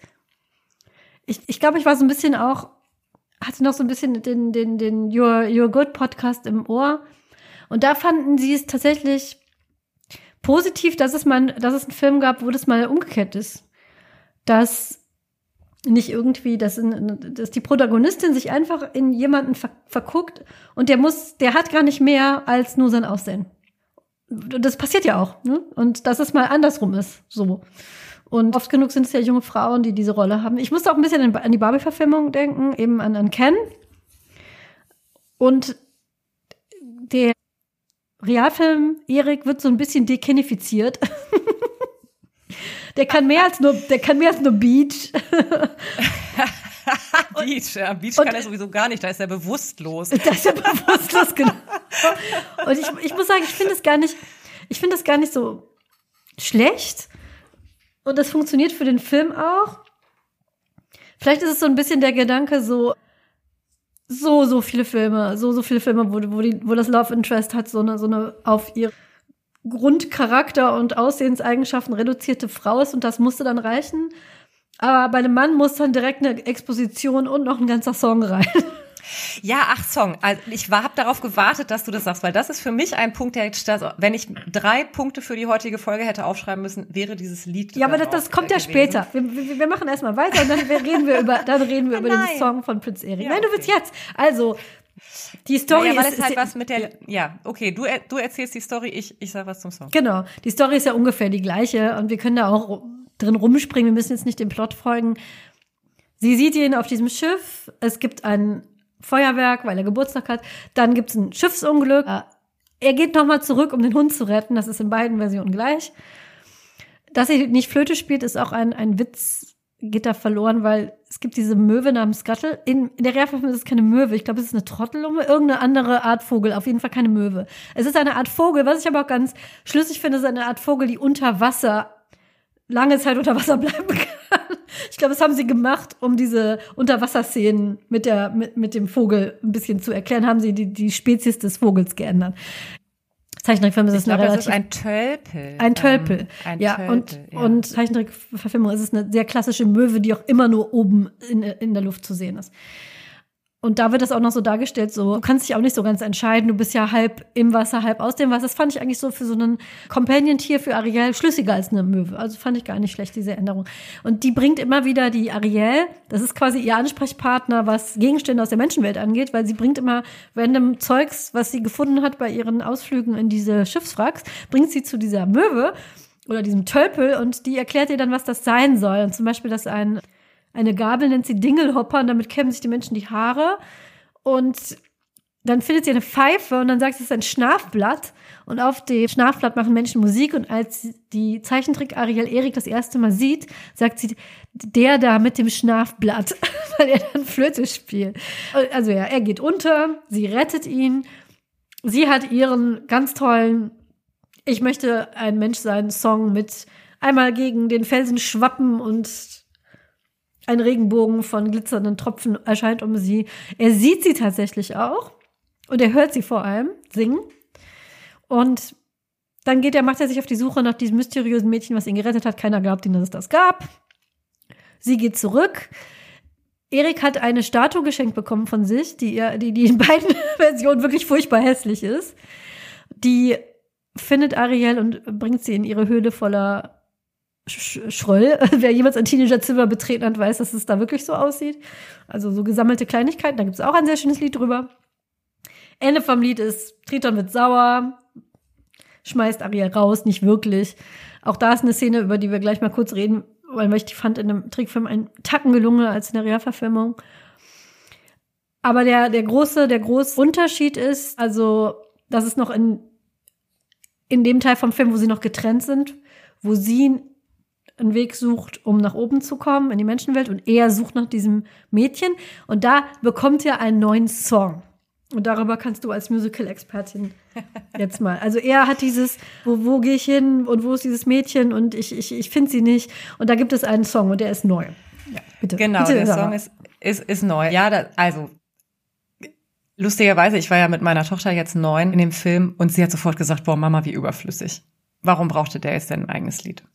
So, und tatsächlich hatte ich auch so den Reflex und je länger ich drüber nachdenke, sehe ich, sehe ich das ein ja, weiß ich nicht, bisschen anders. Und zwar, also der, der Song heißt Wild Uncharted Waters, unbekannte Tiefen auf Deutsch. Das heißt, also er, er, er zerreißt sich und dann auch, glaube ich, sein Hemd darüber, wie er leidet, ja, dass die. Warum ähm, immer die Hemden? Warum immer? Ja, ich weiß auch nicht. Aber immer, immer sieht man irgendwie nackte Oberkörper, die keiner brauchte. Egal.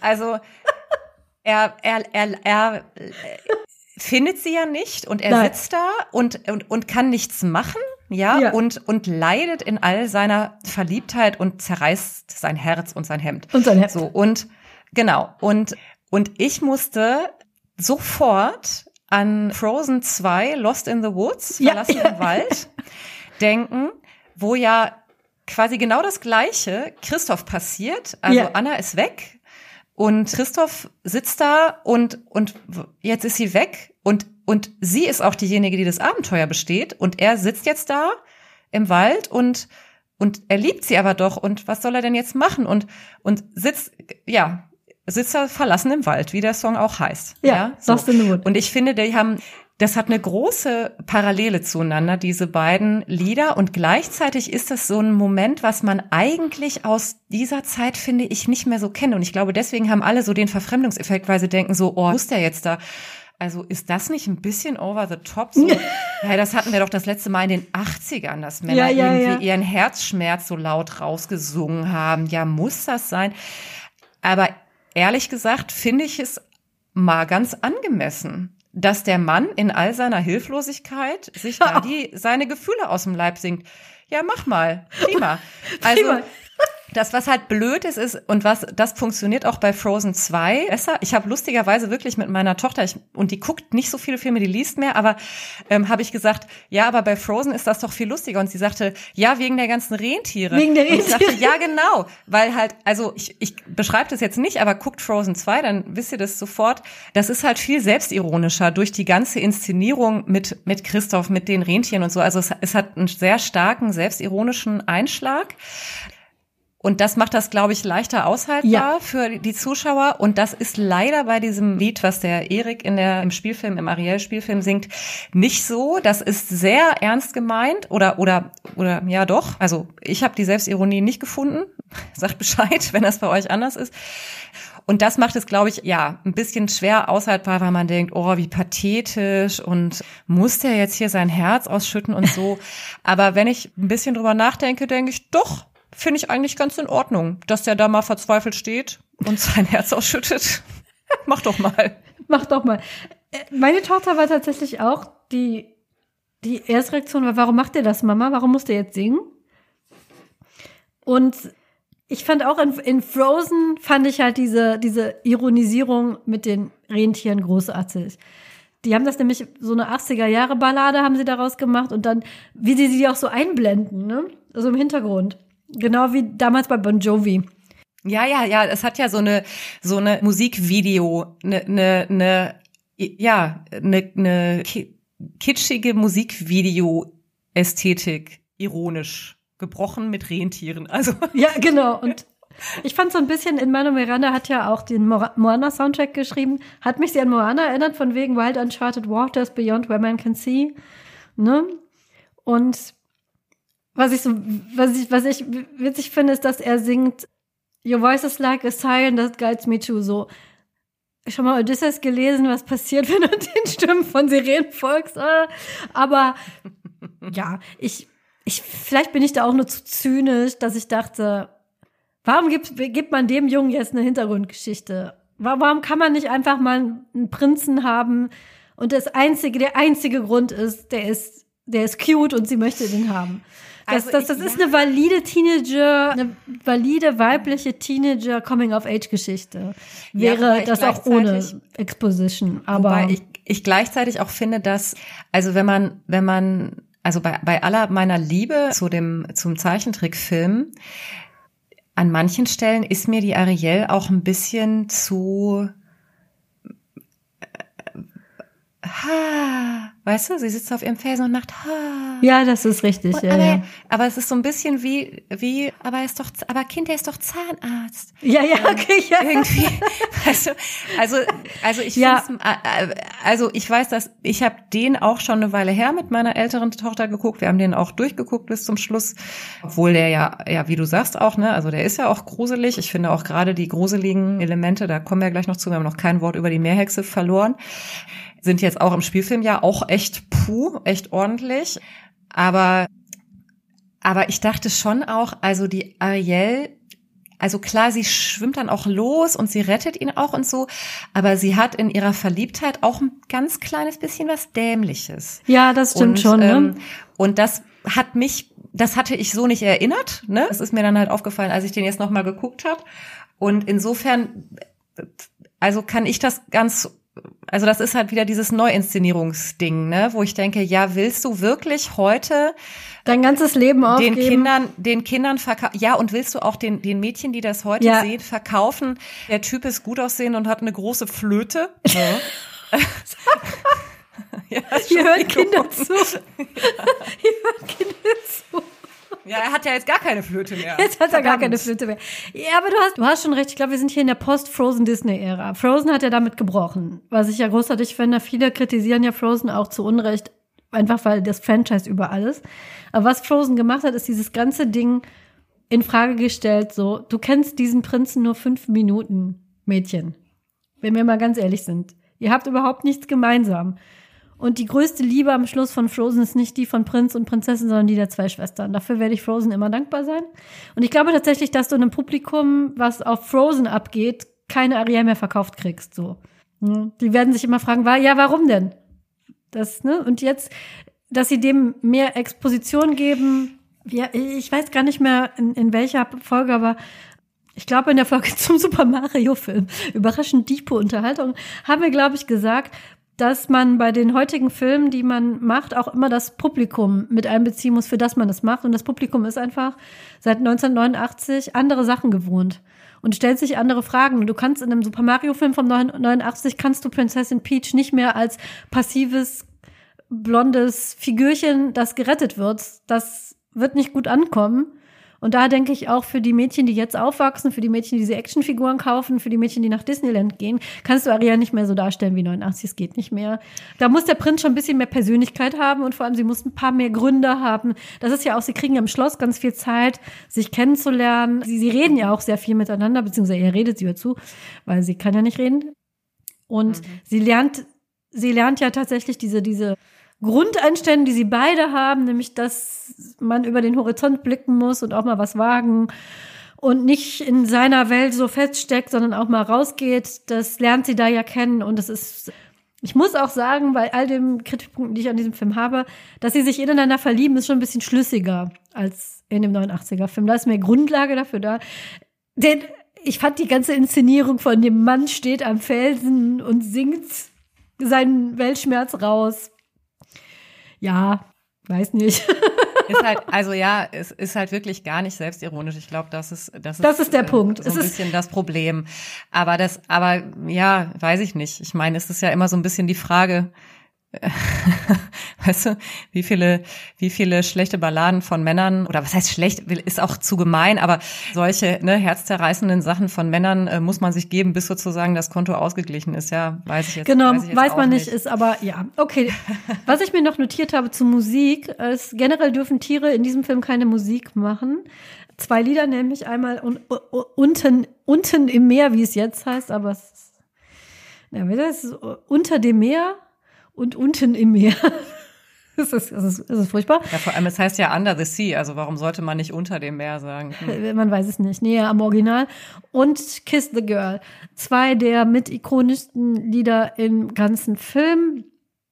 Fand ich die Unterschiede in der Inszenierung interessant, muss ich sagen. Also, das eine ist ja von Sebastian quasi so jamaikanisch, ganz bunt und er nimmt diese ganzen Fische und macht da so eine Art Pastiche draus und die tanzen um sie rum. Und wo wir von Selbstironie sprechen, ein paar Szenen, bei denen ich am meisten lachen musste in dem neuen Ostiger-Film, haben mir gefehlt. Er sagt zum Beispiel, er, er, singt, er singt so, so der, die Schnecken, die machen dies und die anderen Fische machen das und The Fluke is the King of Soul und dann sagt die Flunder, yeah, und spielt mhm. so eine, so ein Saxophon, glaube ich. Das ist komplett weg. Also die, die, die CGI-Fische sind nur Deko. Sehr schöne Deko, muss man sagen. Das ist eine ganz toll gemachte Szene. Da sind Quallen um sie rum und bunte Fische. Und äh, es gibt so eine, so eine, so eine Art Samba-Szene, wo so Seesterne mit so, so anderen, so ein bisschen flatterigeren Unterwasserkreaturen tanzen. Das sieht ganz toll aus. Und so mit Biolumineszenz wird auch ganz viel gearbeitet, gerade in den Ursula-Szenen. Und da eben auch, sie geht sie in eine dunkle Höhle und da ist dann alles so beleuchtet. Aber das hat mir so, also dieser er singt diesen Text, aber es passiert halt nichts. Also er singt, glaube ich, sogar, ne? Die, die, die, die, die Flunder ist der König des Souls und dann ist die Flunder aber gar nicht der König des Souls. Das fand ich so ein bisschen seltsam. Und dann in der Kiss the Girl Szene, das ist das erste Mal, dass Ariel und Erik sich fast küssen. Da sind sie auf so einem Boot auf einem kleinen See. Und irgendwie kommen sie nicht aus den Pötten und sind so ein bisschen schüchtern. Auch da nehmen sie so ein Plotloch, stopfen sie aus der 1989er Version. Da flüstert nämlich Sebastian Erik den Namen von Ariel zu, wo man sich dann fragen kann, wenn die Fische doch mit den Menschen reden können, warum hä? Das passiert da nicht. Sie erklärt ihm dann ihren Namen anhand der Sternbilder, wo ich mich dann frage, warum, warum kennen Seebewohner die Sternbilder? Aber ich, vielleicht hat er ihr das auch im Büro erklärt. Ich weiß es nicht mehr so genau. In Dumbledores Büro musste ich, ich musste denken, als sie in sein Büro schleicht, muss ich denken, Ariel schleicht sich in Dumbledores Büro, habe ich mir notiert, weil das ja so ist, so alles voller merkwürdiger Gegenstände, die er ihr dann erklärt. Wie auch immer, er, äh, Sebastian sagt, ja, jetzt müssen wir mal den, hier die Stimmung machen, was er ja kann, weil er ist ja, Trickfilm ist er ja Musiker. Und dann macht er das so, hier sind die Trommeln und hier sind die Streicher und dann geht ja, er und macht das Seegras so an und, und dann äh, so Trommeln, Streicher und dann Text. Und das ist Text ist ja selber natürlich, weil er diese total tiefe Soul-Stimme hat. Das wird ihm alles weggenommen. Im, ja, im, im, findest ja. du, ja. Ja, doch, also ich habe drauf der geachtet. Text wird weggenommen. Nee, nee, nee, die, die, ne, dass er so Streicher, dies, er macht das ja alles an. Er schaltet das so nacheinander an, er gibt quasi. Einsätze. Ja, ja, also er gibt ja, das macht er, nicht mehr. Das so machen wie, jetzt. Wie ihm das zusteht als, das, als Hof. Genau, und das macht er nicht mehr. Das wird nämlich aufgeteilt zwischen, sie hat ja noch so einen Sidekick-Fisch, Fabius. Der ist so eine sehr relativ große, knubbeliges, blau-gelbe Fisch, ist Zeichentrick und im neuen ist er so ist er ein bisschen dünner, also so ein karibischer gestreifter Fisch. Und die, und der Tölpe, also Scuttle, die machen das für ihn. Und das fand ich so ein bisschen so, also, ich fand das immer so schön, wie er das so, das so arrangiert. Der Haufus, mhm. darf er aber, darf er aber nicht mehr. Und auch das Scuttle versucht erst ein Liebeslied reinzusingen mit wenig Erfolg und Erik sagt dann so, oh, Hilfe, was ist denn mit diesem Tier los? Und das sollte mal jemand von seinen Qualen erlösen. Auch ein bisschen morbide, aber das fand ich so, so ein lustiger Spruch. Der ist auch weg. Also generell weiß ich nicht, so ein bisschen die, so ein bisschen Witz mhm. fehlt mir in der Neuverfilmung. Die, die ganzen Sachen, über die ich am meisten gelacht habe in der Zeichentrickverfilmung fehlt. Und diese musikalischen Inszenierungen von Sebastian, ich weiß nicht warum, sie ihm das so ein bisschen genommen haben. Diese Rolle als, als, als, als Komponist, als Haushofmeister. Und, Haushofmeister ja. soll er ja immer noch sein, aber eben nicht mehr, nicht mehr Komponist. Ne? Nicht mehr Komponist, ähm, genau. Also ich, ich, jetzt, wo du das so sagst, also es stimmt, glaube ich, dass da sozusagen eine inhaltliche Ebene wegfällt an manchen Stellen ich habe mir halt viel stärker gemerkt und tatsächlich betrifft das diese beiden Lieder auch, aber auch mehrere andere Stellen, dass es das, was sozusagen die optische Darstellung betrifft, da gibt es ja wirklich ganz viele Stellen, wo die sich quasi eins zu eins an der Umsetzung im Zeichentrickfilm orientieren. Eine Szene ist zum Beispiel die, wo er am Strand aufwacht und er sieht sie so verschwommen. Ja, ja er fängt genau. an, die Augen aufzuschlagen und sieht sie so verschwommen. Und das ist genauso im Zeichentrickfilm auch, auch sogar zum, zum Teil Stellen aus Under the Sea, aber auch zum Teil Stellen aus Küssi doch, wo dann, also es, es fängt ja tatsächlich das Seegras dann an zu spielen. Er gibt genau. nicht den Einsatz, aber irgendwie so dieses, äh, alle, alle Lebewesen um diesen See herum machen sozusagen mit. Das ist auch sehr optisch sehr nah am Film und ich finde eigentlich fast die krasseste Szene und dann kommen wir jetzt gleich auch mal zu der Meerhexe Ursula. Oh ja, wir ähm, haben noch gar nicht über Ursula geredet. Ist die, ja also quasi alle Szenen, die in Ursulas Höhle spielen, fast alle, sind extrem nah am Zeichentrickfilm, ja, einfach optisch umgesetzt. Ja. Und auch ganz am Schluss, also Ursula Vielleicht mache ich jetzt ganz kurz die Handlung. Es ist ja, ja so, dass gerne. also Ariel kriegt dann Beine, sie sie steigt an die Oberfläche. Sie schafft das im Spielfilm übrigens alleine. Im äh, Zeichentrickfilm müssen Sebastian und Fabius ihr helfen, weil helfen, sie ja nicht ja. mehr schwimmen kann ohne Flosse und kann dann da, ist dann da drei Tage mit Eriks unterwegs. Sie schaffen es nicht, sich zu küssen. Sie hat ja auch, musste ja ihre Stimme abgeben und dann kommt eben Ursula in Form einer wunderschönen jungen Frau mit Ariels Stimme, die sie in so einer goldenen Schneckenhalskette um den Hals trägt, an Land und Erik ist sofort zapp verzaubert, als sie das, äh, den ersten Ton sagt oder singt, besser gesagt, und will sie dann heiraten und im Zuge der Hochzeit eskaliert dann die Situation, weil die Tiere Ariel sozusagen dabei helfen wollen, die beiden aufzuhalten aufzuhalten und Ursula zu enttarnen. Und das passiert dann ja plötzlich auch äh, vor aller Augen am Sonnenuntergang des dritten Tages verwandelt sich Ariel zurück in eine Meerjungfrau mit Flosse. Erik fällt es wie Schuppen von den Augen, haha. Und auch die Ursula verwandelt sich zurück und wird dann zu einem riesigen Meermonster, also sie selber in einer überdimensionierten Version. Stopp, kurz ach so, ach genau, sie muss, ja, ja, genau. genau weil sich dann nämlich rausstellt, es ging ihr nie darum, Ariel zu helfen, sondern Genau, sondern sie wollte eigentlich das quasi als Druckmittel gegenüber Triton benutzen. Es war klar, wenn Ariel das nicht schafft, dann, dann wird sie Ursulas Eigentum werden. Und dann hat, sie, hat Ursula das beste, die Meerhexe Ursula das beste Druckmittel in der Hand gegen Triton, der ihr Bruder ist und der von dem sie findet, dass er die Macht gar nicht verdient hat über den Ozean, sondern sie müsste das haben. Ja, sie müsste den goldenen Dreizack schwingen über die Weltmeere. Und dann nutzt sie sozusagen, dass Ariel ihr anheimgefallen ist, dafür, um Triton unter Druck zu setzen und ihm diesen goldenen Dreizack abzunehmen, was ihr auch gelingt. Es ist dann so im Spielfilm, scheint sie ihn zu töten oder aufzulösen, sozusagen. Ja. Das ist im Zeichentrickfilm etwas anders. Da wird er nur verwandelt in so eine Art Würmchen, was am Äh, meine- Meeresboden lebt. Meine, meine Kinder gucken sehr gerne, ich weiß nicht, ob ihr die kennt. Auf Disney Plus gibt es so Kurzfilme, wo Olaf, der Schneemann aus Frozen, berühmte Disney-Filme zusammenfasst in fünf Minuten. Kann ich sehr empfehlen. Und da sagt er, oh nein, Papa wurde zu, und ich glaube, er sagt irgendwie einer komischen Krabbe oder so. Und das haben sie dann zitiert, so, warum ist er nicht zu einer komischen Krabbe geworden? Weil sie das aus diesem Olaf, aus diesem, den sie auswendig kennen, diesen Olaf-Skits noch kannte. Ja, die, die werden zu so ganz unheimlichen, zerschrumpften Dingern, die auf dem Boden ihrer Höhle rumwuchern und ja, Zeichentrick in der Realverfilmung sind überall Skelette. Also wird klar, dass sie Genau. die umbringt. Und ihn, ihn löst die einfach auf, ja. ihn löst sie auf und sie selber wird halt wird dann riesengroß und und dann gibt es so eine Szene. Sie hat ja Ariel mitgenommen. Erik hat sich todesmutig hinterher in einem kleinen Boot aufs Meer gestürzt, um Ariel zu retten, weil klar ist, dass ne, sie jetzt da in Gewalt in der Gewalt dieser Meerhexe ist. Und die beiden schwimmen dann zusammen im Meer und dann steigt diese massive Ursula aus dem Meer auf. Sie hat die Krone auf dem Kopf, die vorher Triton eigentlich getragen hat.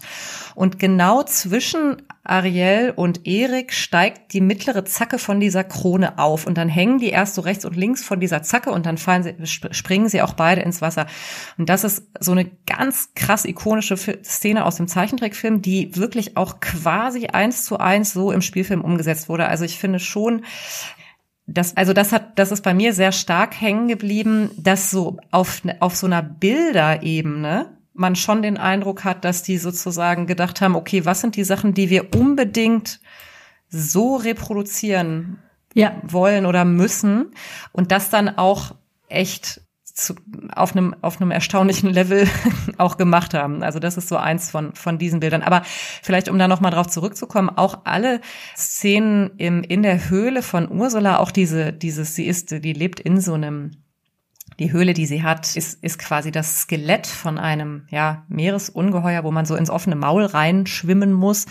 Auch das ist, sehr nah am Original und auch, auch wirklich zum Teil einzelne. Sie hat ja ein, ein, ein eigenes Lied, Arme Seelen in Not heißt das auf Deutsch. Pur, Pur Unfortunate, Unfortunate glaube ich. Ne? ja.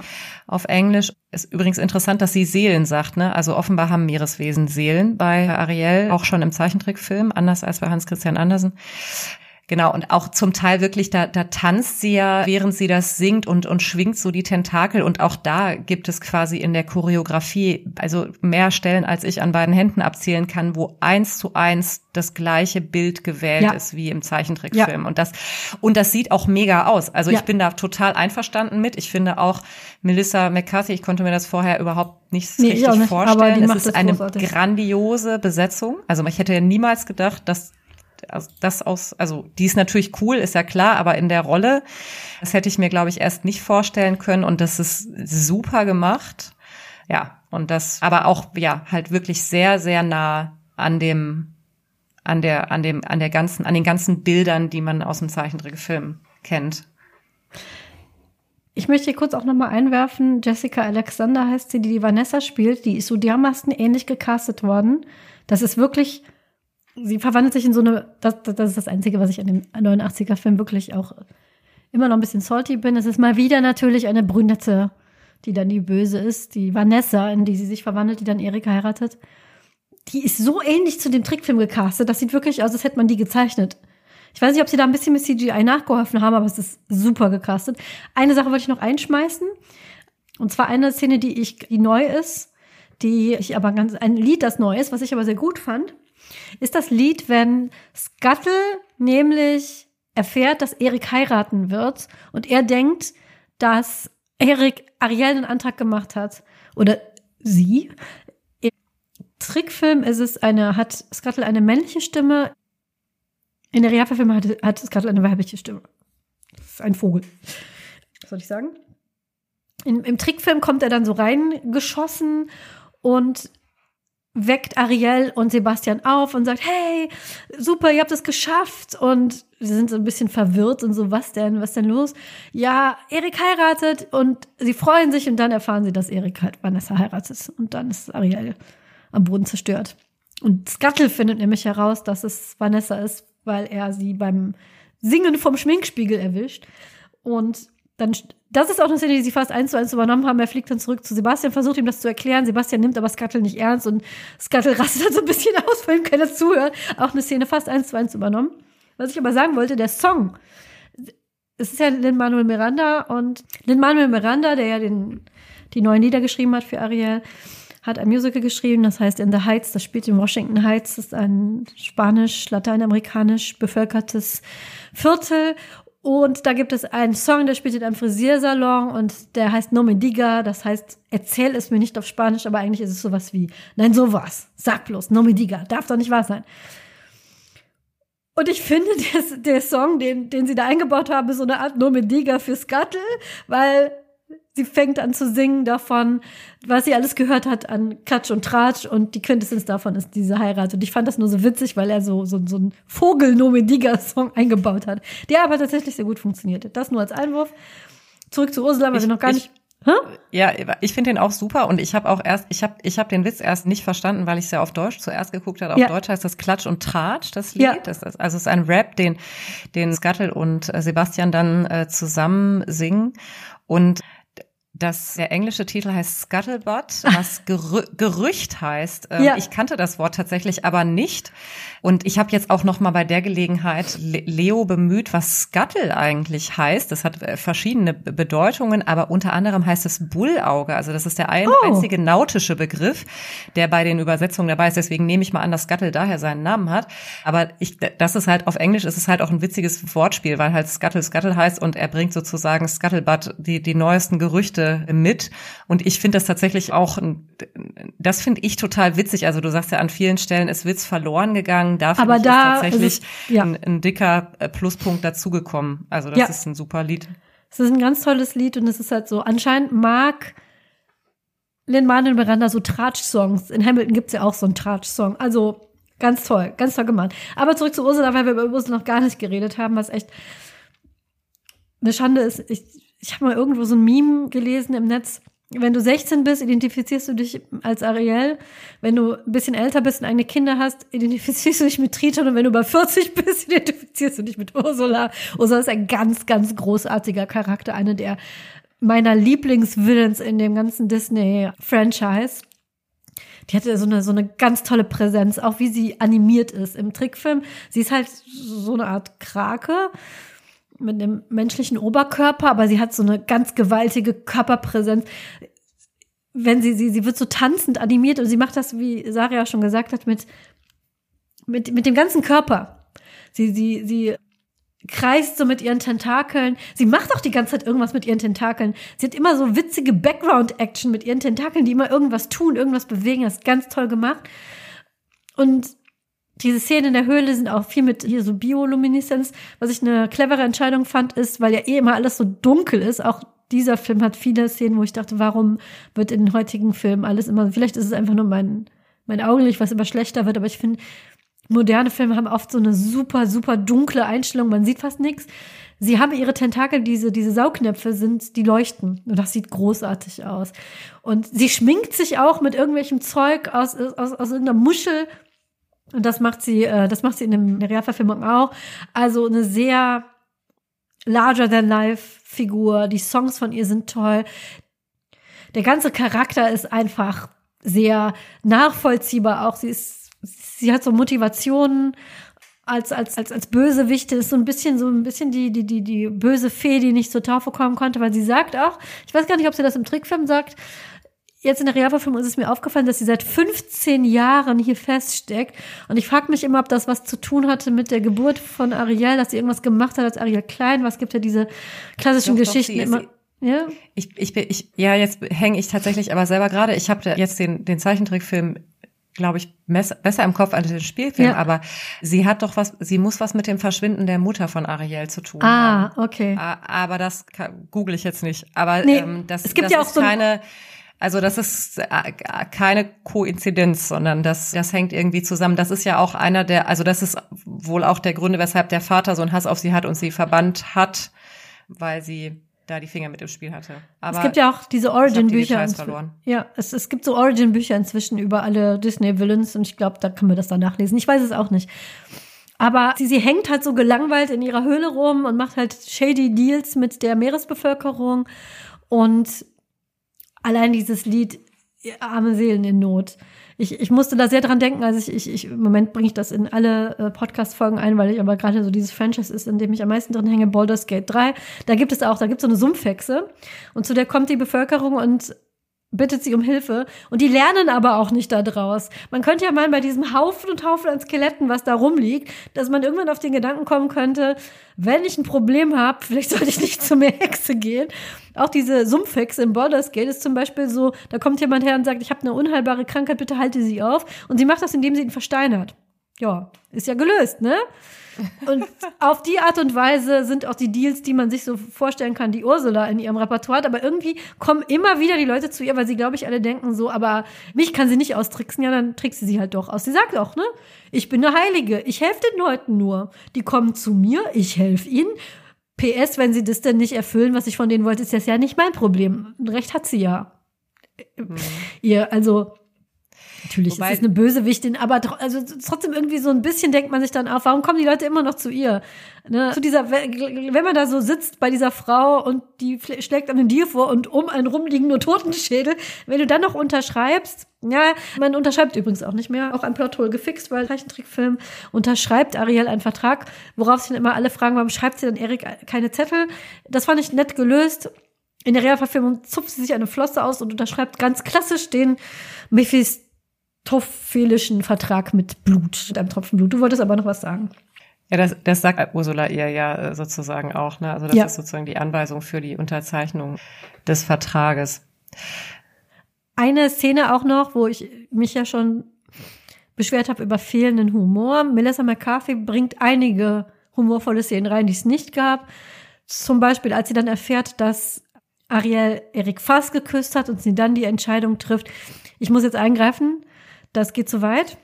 Dann sucht sie den Gegenstand, den Trank, den was weiß ich, um sich zu Vanessa zu machen, findet ihn nicht, rastet mal kurz aus, kriegt so einen Meltdown und dann, oh, hier ist er ja. Na dann.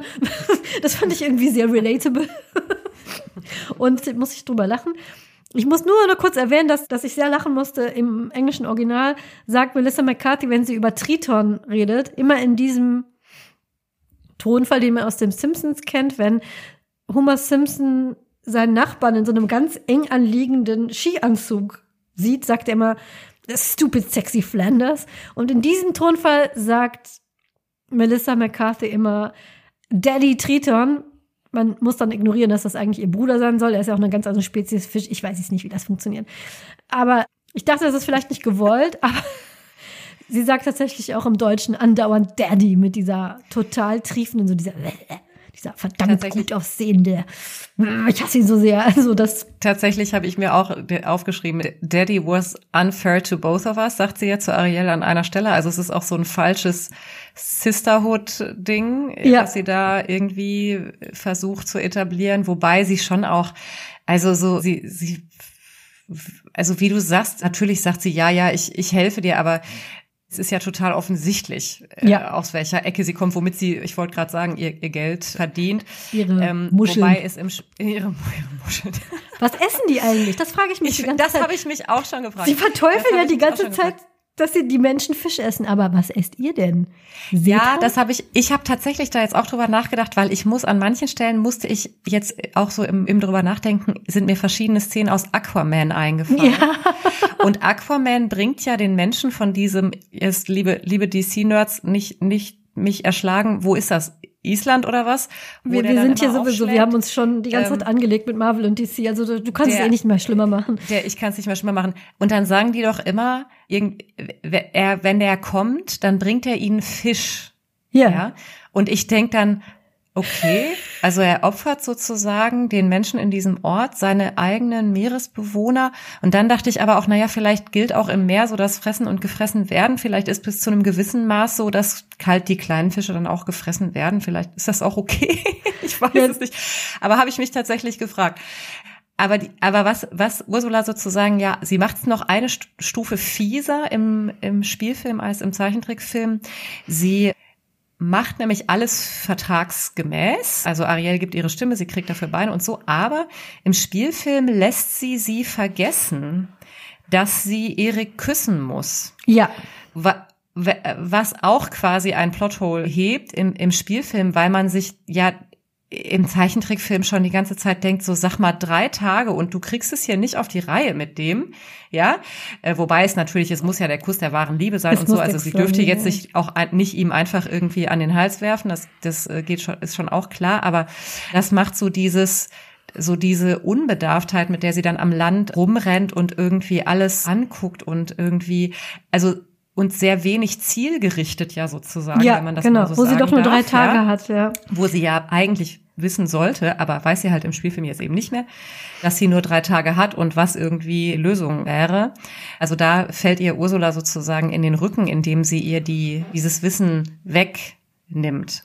Ja. Und das, das macht halt auch, ja, also ja, oder ist, glaube ich, der Versuch, ich wollte gerade sagen, macht glaubwürdiger, das kann, würde ich jetzt aber vielleicht doch nicht sagen, aber es ist der Versuch, diese, diese, dieses na, sehr, sehr zögerliche, irgendwie naive, oh, eine tolle andere Welt, ich schaue mir alles an, oh, und man denkt, Mädel, du hast ein Ziel. Ja. ja konzentrier dich mal. Konzentrier dich mal. Bleib bei der Sache. Wir haben hier eine Aufgabe.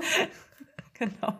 Nicht wie in so einem Videospiel, wo die Prinzessin da sitzt und äh, man muss die retten und dann, oh, ich muss aber noch diese vier Sidequests machen und die Ratten aus dem Keller der alten Dame holen. So, wir konzentrieren uns jetzt hier mal auf die Hauptaufgabe. Ja, das, das ist, das ist richtig. Was habe ich mir noch? Was habe ich mir noch aufgeschrieben? Ah, das ist eine Szene, die ich, die mich sowohl Zeichentrickfilm als auch in der Realverfilmung irre gemacht hat. Und ich finde das sehr, sie haben es wirklich genau gleich gemacht. Man sieht, wie die Sonne hinten versinkt. Und Erik und Ariel können endlich miteinander reden. Und sie reden und reden und man denkt, jetzt küsst euch doch endlich die Sonne. Die Sonne. Und dann ist es natürlich zu spät. Das haben sie genau so inszeniert, wobei es ein bisschen anders ist. Der Zeichentrickverfilmung ist es so ein Hochzeitsschiff, wo dann die, das ist auch so ein bisschen mehr Amok, was die Tiere da verursachen. Da gehen dann Seesterne, werden ins Gesicht geflatscht und Vögel bombardieren den Hochzeitskuchen. Das ist alles so ein bisschen mehr Slapstick. Dafür finde ich die Szene, wie Ursula Ariel schnappt und ins Meer zurückgeht, sehr viel beeindruckender in der Realverfilm. Sehr viel beeindruckender in der Realversion, weil das findet alles statt auf diesem Schloss. Und das hat so einen Balkon ganz oben auf einer Klippe und sie schnappt sie sich und dann springt sie mit ihr nach unten. Und man sieht, wie dieser Krake, der sie umschlungen hält, so nach unten fällt und alle Tentakel hinter ihr aus einer großen Distanz. Und ich finde, das ist sehr beeindruckend und sieht sehr unheimlich aus. Das haben sie sehr schön gemacht, fand ich. Ich habe noch geschrieben, das CGI hat für zwei Transformationen nicht gereicht. Am Schluss weil man nicht sieht, wie sie ihre Beine zurückbekommt. Das ist, wird off, aber das wird auch, das muss man jetzt im Zeichentrickfilm lassen, das wird auch im Zeichentrickfilm nicht wirklich so toll gezeigt. Nee, man sieht im Zeichentrickfilm sieht man ja, wie das, wie Triton, also okay, also. Wir, wir, wir, ja, wir müssen eh mal, wir mal, müssen, wir müssen zu Ende Also, also es soll dann ja zu der Hochzeit kommen zwischen quasi der Meerhexe Ursula in der äußeren Gestalt von dieser schönen Frau Vanessa, die eben mit der Stimme von Ariel spricht und singt und inzwischen haben die Tiere aber spitz gekriegt, dass das eben Ursula ist und sie fangen an, diese Hochzeit zu torpedieren. Das ist auch in beiden Filmen so und auch Ariel, die eigentlich schon verzweifelt war, weil sie dachte, ja gut, jetzt hat sich Erik für eine andere Frau entschieden, ich bin im Unglück. Kommt dann auch sozusagen dazu. Im Zeichentrickfilm spielt das eben alles auf einem Hochzeitsschiff und im Spielfilm auf diesem Balkon oder auf dieser ganz hochgelegenen Terrasse auf einem Felsen von dem Schloss von Eriks Mutter.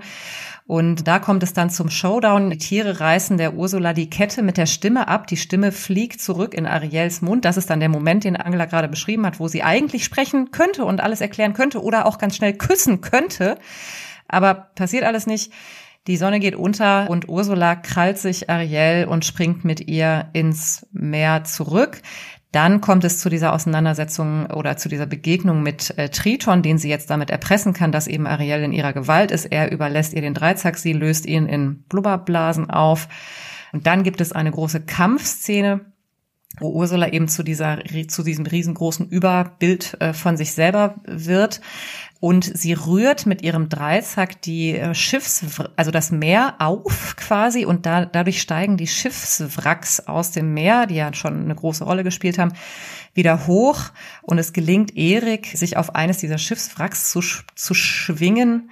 Und das ist tatsächlich auch relativ ähnlich wie im Zeichentrickfilm. Er ersticht quasi Ursula mit diesem vorderen, weiß nicht, ich glaube, das, ich weiß nicht, wie das heißt, aber das, ich glaube, das heißt Focksegel, also diese, diese nach Ja. vorne äh, pieksen. Ich- ich weiß auch nicht, wie es wo das heißt. vordere Ja. Segel dran fest ist. Damit ersticht er sozusagen diese riesengroß gewordene äh, Ursula und so, damit ist dann der, der, der Bösewicht oder die Bösewichtin jetzt in dem Fall besiegt, aber Ariel hat ja immer noch keine Beine und dann ist er eben zurück an Land. Sie sitzt auf dem Felsen, auf dem sie immer sitzt, wenn sie ihn hinterher schmachtet. Und dann kommt Triton an die Oberfläche, sieht sie dort. Es ist klar, ihr Herz wird auf immer dem Prinzen und an Land gehören und so. Und dann erbarmt sich eben eigene, ach, so, genau. In dem Moment, wo der Dreizack wieder ins Meer gefallen ist, hat Triton sich wieder materialisiert. in beiden Fällen. Genau. Der magische. Ähm, und dann, und dann Dreizack. schenkt er ihr sozusagen am Schluss dann tatsächlich für immer Beine und auch mit Stimme behalten. Und im Zeichentrickfilm ist es so, dass er quasi, er legt den Dreizack so aufs Wasser und, und das ein Strahl von Licht fließt so auf ihren, auf den Felsen zu, wo sie halt mit der Flosse im Wasser sitzt und das ist sozusagen dann, man, man sieht auch nicht wirklich da, wie da jetzt die Beine, die Füße wackeln. Ich finde sowieso dieses Ganze mit diesen Füßen in Nahaufnahme, ich habe da wirklich ein ganz schlimmes Trauma von, von der Rückverwandlung vom Biest in die Schöne und das Biest in Oh Gott, ja, Menschen, ja, mit wo aus Füßen, den ja, ja. Zähnen so diese Leuchtstrahlen rauskommen. Ja, Also ich brauche auch gar nicht so viel Füße sehen in solchen Filmen. Das ist Nee. für mich in Ordnung, wenn das Nee, irgendwie das fand ich auch ganz schlimm. auf der Seitenbühne passiert, finde ich, finde ich in Ordnung. Genau. Und dann, dann hat sie eben Beine und ist, ist mit Erik wieder vereint. Und das Ende vom Lied, und das schließt auch wieder an der, an diesem, an dieser sozusagen Politisierung an, die wir jetzt schon mehrmals hatten. Am Ende sind sie vereint und sind ein Paar und im Zeichentrickfilm heiraten sie dann und fahren quasi auf dem gleichen Schiff, auf dem Erik gerade eben noch mit Vanessa war, finde ich auch ein bisschen spooky Ja. fahren sie dann sozusagen aufs Meer, auf, keine Ahnung, Hochzeitsmeeresreise und und dann winken auch und ihr, und ihr Vater und ihre Geschwister und die Meermenschen steigen aus dem Wasser auf, so gucken oben aus der Wasseroberfläche raus und winken ihr hinterher. Und im Spielfilm ist es so, dass sie und Erik das ist, ist, das ist nicht als Hochzeitsschiff gelabelt, sondern als. Entdeckungsschiff. Also sie fahren Ja. gemeinsam auf Entdeckungsreise oder auf Handels, ja, Entdeckungsreise. Genau. Und was da halt auch noch dazu kommt, ist, es gibt Menschen am Strand, die ihnen auf Wiedersehen sagen und dann kommen die Meermenschen dazu und dann mischen die sich. Also Ja, diese beiden im- Völker, die sitzen quasi nicht so, ja. gemeinsam da irgendwie auf diesen Felsen und am Strand rum, ja. Und, und also diese beiden Völker, von denen quasi ab Szene eins klar war, dass die sich gegenseitig das Böseste unterstellen und immer glauben, der jeweils andere will uns ausrotten am liebsten. Dass die, die, ja, sind halt am Ende sowas wie Nachbarn geworden durch diese Verbindung von den beiden. Und das ist auch ein Element, was es im Zeichentrickfilm so gar nicht gibt. Sie, ich fand überraschend chill reagieren. Ich weiß nicht, ob es vorhin ein Briefing gab von der König Selina, so eine Ankündigung oder so, aber die reagieren alle sehr gelassen, dass da auf einmal, die sitzen ja auch auf den Booten teilweise oder direkt neben ihnen am Strand und die reagieren da alle sehr gelassen. Dass da plötzlich Also das so scheint dann so eine Art- auftauchen. Alle sehr gut Ja. aussehende Mörpüppel übrigens, alle Extrem. also ausnahmslos sehr gut aussehend. Auch die Meermänner, ich muss sagen, die Meermänner haben mir sehr gefallen, also weil die so glitterig waren, ne? So Tatsächlich ist ist im Zeichentrickfilm der erste Meermensch, den man sieht, ist ein Mann. Ist mir jetzt Ist aufgefallen, ein Mann. als ich es nochmal Genau. gesehen habe. Es schwimmt als erstes ein Meermann durch die Kamera im, Ja. im Zeichentrickfilm. Die sind auch also alle sehr hübsch.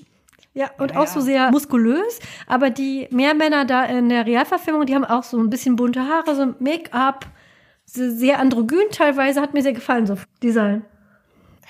Ja, und ich finde gerade auch dieses Ende, also mit der Völkerverständigung, aber auch klar, wie du sagst, auch mit der, mit der Darstellung von Einzelnen, auch mit irgendwie vielleicht nicht so eindeutig, also der, vielleicht um da nochmal, das nochmal zu sagen, also der Meermann, der bei der Zeichentrickversion als erstes durchs Bild schwimmt, der ist extrem muskelbepackt. Äh, Man sieht ihn nur ganz kurz, aber das, also der ist gar nicht androgyn, sondern irgendwie sehr männlich, zumindest was so das Ja. äh, Muskelvolumen betrifft.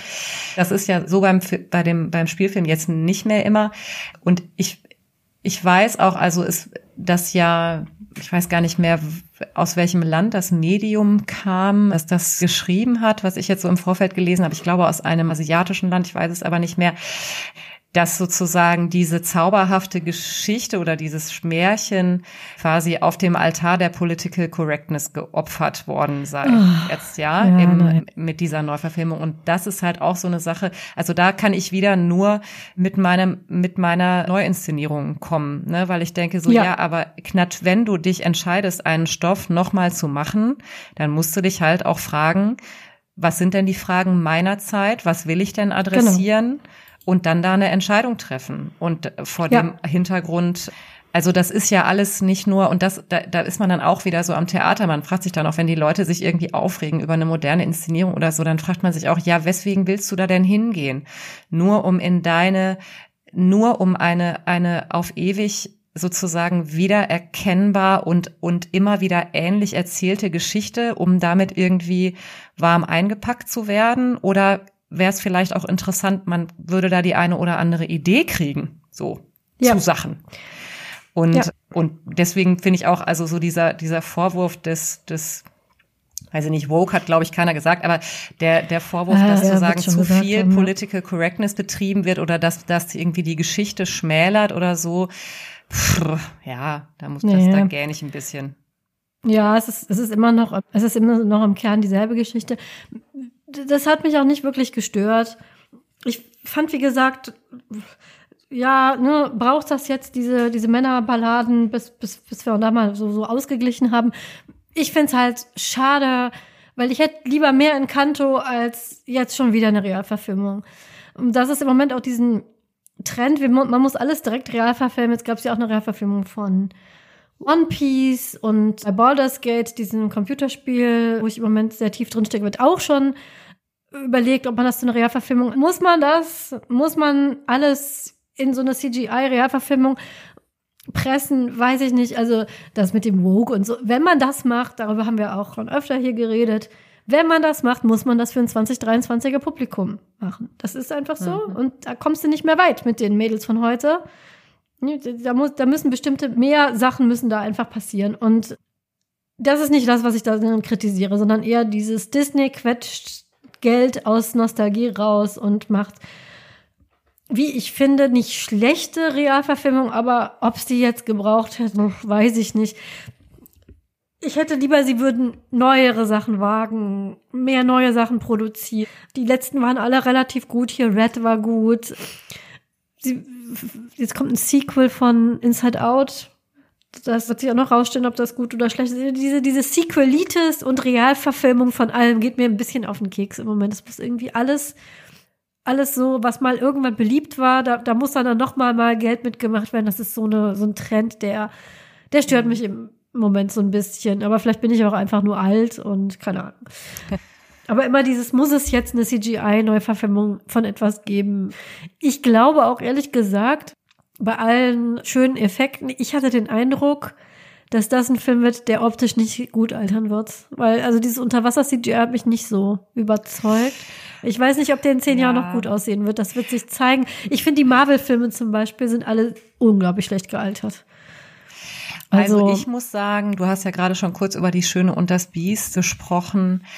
Ich, ich, ich fand das, aber ich bin auch nicht so ein CGI-Nerd oder so. Ich, ich fand es jetzt so zum Jetzt gucken in, auf jeden Fall in Ordnung. Mhm. Und ich bin, glaube ich, jetzt auch nicht übermäßig anspruchsvoll, solange wie irgendwie die Sachen besser aussehen als die äh, Zentauren bei Harry Potter. Die haben mich echt nachhaltig verstört, verstört. scheiße das aussah. Tut mir leid, also da fällt mir wirklich ja, kein ja, anderes das, Wort mehr das ein. War, das war grauenhaft. Wobei ich auch sagen muss, dass ausgerechnet das Biest bei Die Schöne und das Biest ich auch hölzern fand Mhm. Aber ich weiß auch nicht, ob das nur sozusagen die Qualität von dem CGI ist oder auch einfach ästhetische Entscheidungen darüber, wie das aussah. Also aus welchen Elementen einfach das Gesicht besteht und wo ist Fell und wo nicht und wo sind Hörner und wo nicht und so. Ne, aber also so, so zum Gucken fand ich das jetzt okay, dass das, aber ich meine, natürlich besteht immer die Gefahr, dass das nicht gut altert, einfach weil es so konkret ist. Also ich meine, man, wenn man, mhm. gerade wenn man jetzt noch mal den Zeichentrickfilm guckt, dann ist es ja wirklich echt erstaunlich. Das sind ja Farbflächen. Ja, guck dir das Ja. mal an. Das sind Farbflächen. Das ist ein ausgemalter Comic. Ja. Ja. Und zwar nicht schattiert ausgemalt. ne, ja, sondern ja. so. Und das ist natürlich so abstrakt, ja, auf eine gewisse Art und Weise, dass sich die Frage des Alterns überhaupt nicht stellt, ja, weil das ist überhaupt keine, das ist, es soll ja gar keine fotorealistische Wiedergabe sein, ja, sondern Ja, das, ja. Da, man entscheidet sich einfach für einen Stil und, und der ist es dann, ja. Und deswegen, glaube ich, ist die Gefahr auf jeden Fall bei dem Spielfilm jetzt größer, dass der quasi es, ja, also, ja, schlecht altert, ne, ästhetisch veraltet, so Ja. wie du es gesagt hast. Ja, werden wir dann sehen. In zehn Jahren nochmal. Werden wir sehen. genau, werden, es werden sicher noch mal mehr. Disney hat, glaube ich, noch einige Realverfilmungen in der, in der Pipeline und ich habe so ein bisschen Angst vor all diesen. Wir, Ja, wir werden es sehen. Au, au, au. Aber Oh ja, auch schon entsprechende oh. Schlagzeilen gemacht. Ja, Schneewittchen und auch diese Diskussion immer dann am Anfang und oh, ich habe ja nicht nur diese zwei Leute, also um eine Schleife zu schlagen zum Anfang, weil wir jetzt auch so langsam zum Ende kommen. Ich hatte ja erzählt, dass ich im Kino war, dass da zwei Leute vor mir gesessen haben, die mitgesungen haben. Das waren zwei Amerikanerinnen, das weiß ich deswegen, weil sie sich auch laut unterhalten haben auf dem Weg raus. Und da haben sie sich darüber beschwert, dass das ja wohl kaum realistisch wäre, dass da die Monarchin schwarz ist. Und ich dachte, das ist ein Film, wo eine Krabbe singt. Ich weiß nicht. Und sich ein bärtiger, mus be muskelbepackter, grauhaariger Mensch aus einem Schwarm Fische manifestiert. Ist das der Anlass, um dass wir da über Realismus reden müssen? Die hätten auch grün sein können oder keine Ahnung was. Sie haben es halt verortet und sie haben eine Entscheidung getroffen, das sofort und warum nicht in der Karibik? Wir haben Disney-Filme an allen möglichen Orten schon gehabt. In Frankreich, in, weiß ich nicht, Skandinavien, in Südamerika. Wir haben nicht die Karibik. War die Karibik halt mal dran. Lebt damit. Es ist, es ist ein Disney-Film. Und diese Aufregerei ist, glaube ich, das, was mich an diesen Realverfilmungen mit am meisten nervt dann. Und na gut, wenn dieser Film Jungen gezeigt hat, dass man auch seine Gefühle zeigen kann, indem man mit offenem Hemd gegen die Wellen singt. Und Mädchen zeigt, dass man mit dem Jungen, in dem man sich verliebt, auch vorher noch mal ein bisschen sprechen sollte, was der so für Interessen hat. Und dass es auch schwarz Meerjungfrauen gibt und asiatische Meerjungfrauen und dass man die sich in allen Farben und Formen vorstellen darf, wie man möchte, weil es Meerjungfrauen gibt, dann denke ich, kann ich damit leben. Aber gebaut, hat- gebaut hat er meine Kinder jetzt nicht, muss ich sagen. Die fanden den okay, aber die waren jetzt auch nicht weggebombt. Ich glaube, der wird nicht den kulturellen Impact haben, den er für mich hatte. Das werden, glaube ich, andere Filme sein. Aber ich bin mir da noch nicht so sicher, welche das so sein werden. Ich glaube, das wird auch die Zeit zeigen. Eine Sache wollte ich noch richtig stellen. Bin ich mir in dieselbe Falle gefallen wie Prinz Erik und einige andere Leute in diesem Film. Ich habe andauernd Sirenen und Meerjungfrauen durcheinander geworfen. Sirenen sind die, die auch bei Odysseus und den anderen sagen, Leute durch ihren Gesang in den Tod locken, aber das sind nicht halb Fisch, halb Frau, das sind halb Vogel, halb Frau. Kommt übrigens auch in Baldur's Gate vor. Ich kann es nicht unerwähnt lassen im Moment. Wenn ihr da schönen Gesang hört, seht euch erstmal heilen und packt eine Waffe ein, weil das. Meerjungfrauen machen das nicht. Die singen nicht, um Leute in, ins Unglück zu zerren. Das, das haben die Seemänner da verwechselt, Prinz Erik und ich auch. Also nur um das mal klarzustellen, das sind zwei verschiedene. Ja, wobei Sachen. die das vielleicht, also ich glaube, man unterstellt das vielleicht Meerjungfrauen auch. Also sie benutzen auf jeden Fall die Formulierung Siren Song, ja, ja mehrfach Ja. im Dings tatsächlich, ne? Sirenen sind ja die, wie du sagst, ne, die Köpfe von Frauen und den Körper von Vögeln und Odysseus lässt sich dann an den Mast seines eigenen Schiffes binden, um denen zuhören zu können, ohne anfang, anzufangen, Quatsch zu machen. Ja, die anderen müssen sich alle die Ohren mit Wachs verschließen, damit sie eben nicht auf diesen Siren-Song hören und reinfallen und gegen die Felsen fahren. Und er selbst will das aber unbedingt hören und lässt sich deswegen an den Mast seines Schiffes binden, damit er irgendwie, ja, zuhören kann, ohne Unsinn zu machen. Ja, ich glaube, aber da, also auf die äh, sozusagen mythologische Ebene äh, steigen wir jetzt nicht mehr ein und ob Ariel grundsätzlich in der Lage wäre, Seeleute so zu verhexen, so wie die Lorelei oder so, um die in den Tod zu reißen, das sei jetzt mal dahingestellt. Das, das sei Ähm. dahingestellt. genau. Wir sind Ende dieses Podcasts und wie immer brauchen wir einen Gegenstand, den wir uns hier hineinstellen. Ich habe eine Idee hätte ich schon, aber vielleicht hast du noch eine andere. Also ich habe, ich, ich weiß ja, dass das Puppenhaus so ist und ich tue mich ein bisschen schwer, gerade weil alle Gegenstände oder viele von den Gegenständen, die in, in, in Zeichentrickfilmen, aber auch im Spielfilm vorkommen, ja sehr ikonisch sind und dadurch auch ein bisschen langweilig. Ne? Also mhm. irgendwie der Dreizack oder die Muschelkette von Ursula oder so. Ich, ich habe jetzt tatsächlich, denke ich, schon eine Weile über die Flöte nach, die wir nicht sehen. trifft jetzt irgendwie auch eine Aussage, aber ich glaube, ich habe keine so eine richtig gute Idee. Was hast du denn gedacht? Ich habe an das Hemd gedacht. Es ist so das viele Hemd. ikonische Das Momente. zerrissene Hemd. Nee, nee, noch nicht. Es ist einfach nur ein weißes Hemd und damit können dann Männer machen, was sie wollen. Weil so viele ikonische Momente es in Filmen gibt, wo ein Mann irgendwas mit seinem Hemd macht und die weibliche Bevölkerung lag da nieder. Ich erinnere nur an Mr. Darcy. Ja. Ne? Ich Da brauche nicht mehr zu sagen. YouTube-Videos dass Mr. drüber, wie du so ein Hemd nähen kannst, Angela. Ja, genau, ja, ne? Ein Und das ist ja auch so ohne ein- Quatsch. Ja, ja, ja, ja. Und das ist ja auch, was der Erik anhat, ist ja auch so ein, eine Periodic Piece Hemd. Also das altmodische Hemd, das altmodische weiße Hemd. Ihr könnt das nehmen, ihr könnt euch das zerreißen, ihr könnt in einen See steigen und dann wieder rauskommen. Mehr braucht ihr nicht. Alle werden euch zu Füßen liegen. Es ist das ikonische weiße Hemd, mit dem Männer ihre Gefühle ausdrücken. Ja, gekauft, alles klar. Gekauft. Das stellen wir uns hier rein und dann, genau, es ist das, das Hemd, mit dem Männer in Filmen ihre Gefühle ausdrücken, bis sie irgendwann was anderes haben, mit dem sie das machen. Solange habt ihr ein weißes Hemd. Wir stellen das, wir bügeln das auf, stellen das hier hin. Und falls euch der Drang packt, eine Ballade zu singen, könnt ihr euch das überziehen und dann machen damit, was ihr möchtet. Die ersten drei Knöpfe aufmachen oder es euch vom Leibe reißen. Ja, gut, dann das ist auch ein schöner Folgentitel. Ja, ich bedanke mich sehr, Sarah, dass du mit mir über diesen Film geredet hast. Also gerade der Zeichentrickfilm ist für mich wirklich ein sehr, sehr, sehr wichtigen Platz in meinem Herzen und ich hoffe, dass Disney Plus irgendwann die neue Synchronisation ergänzt und dass man sich auch die alte anschauen kann. Und ich bin sehr gespannt, was meine, was, was meine Kinder so in 20 Jahren sagen, welcher, welcher Disney-Film sie sehr geprägt haben. Witzigerweise ist der Disney-Film, den sie sich häufigst neben Encanto freiwillig angeschaut haben, ein Königreich für ein Lama. Ich weiß nicht, was das über meine Kinder aussagt. Aber den können die mitsprechen. Und ja, wer weiß, was die in, wenn es überhaupt noch Podcasts gibt in 20 Jahren, wenn da nicht irgendwelche Probleme sehr viel drängender sind als jetzt, was sie dann darüber sagen werden. Danke, Sarah. Komm gerne wieder. Ja, Rede mit mir über jederzeit. Musicals. Ja, das hat sehr viel Spaß gemacht. Und bei euch bedanke ich mich auch für eure Spenden auf Kofi, für eure Kommentare, für eure Wünsche, für eure Anregungen. Wir haben weitere Folgen schon in der Pipeline. Da wird noch einiges kommen in, dieses, in diesem Jahr, bevor wir in die Winterpause gehen. Und ich freue mich auf jede einzelne davon. Und vor allem möchte ich mal betonen, weil in diesem Diskurs über Podcasts ja auch immer dieses Verhältnis zu Männern vor Mikrofon, Frauen zum vor Mikrofon und auch immer so, äh, und wir kriegen, wir kriegen ja keine weiblichen Gäste, dass ich betonen möchte, dass die letzten vier oder fünf Folgen, zumindest auch alle, die ich jetzt noch in der Planung habe, waren immer Frauen als Gäste hier.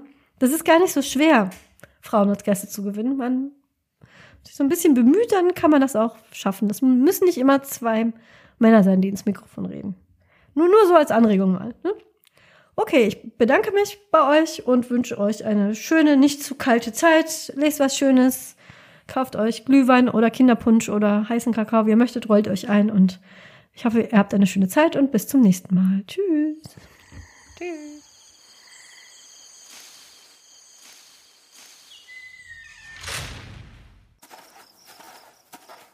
Dieser Podcast ist Teil des Netzwerks Die besten Podcasts der Welt.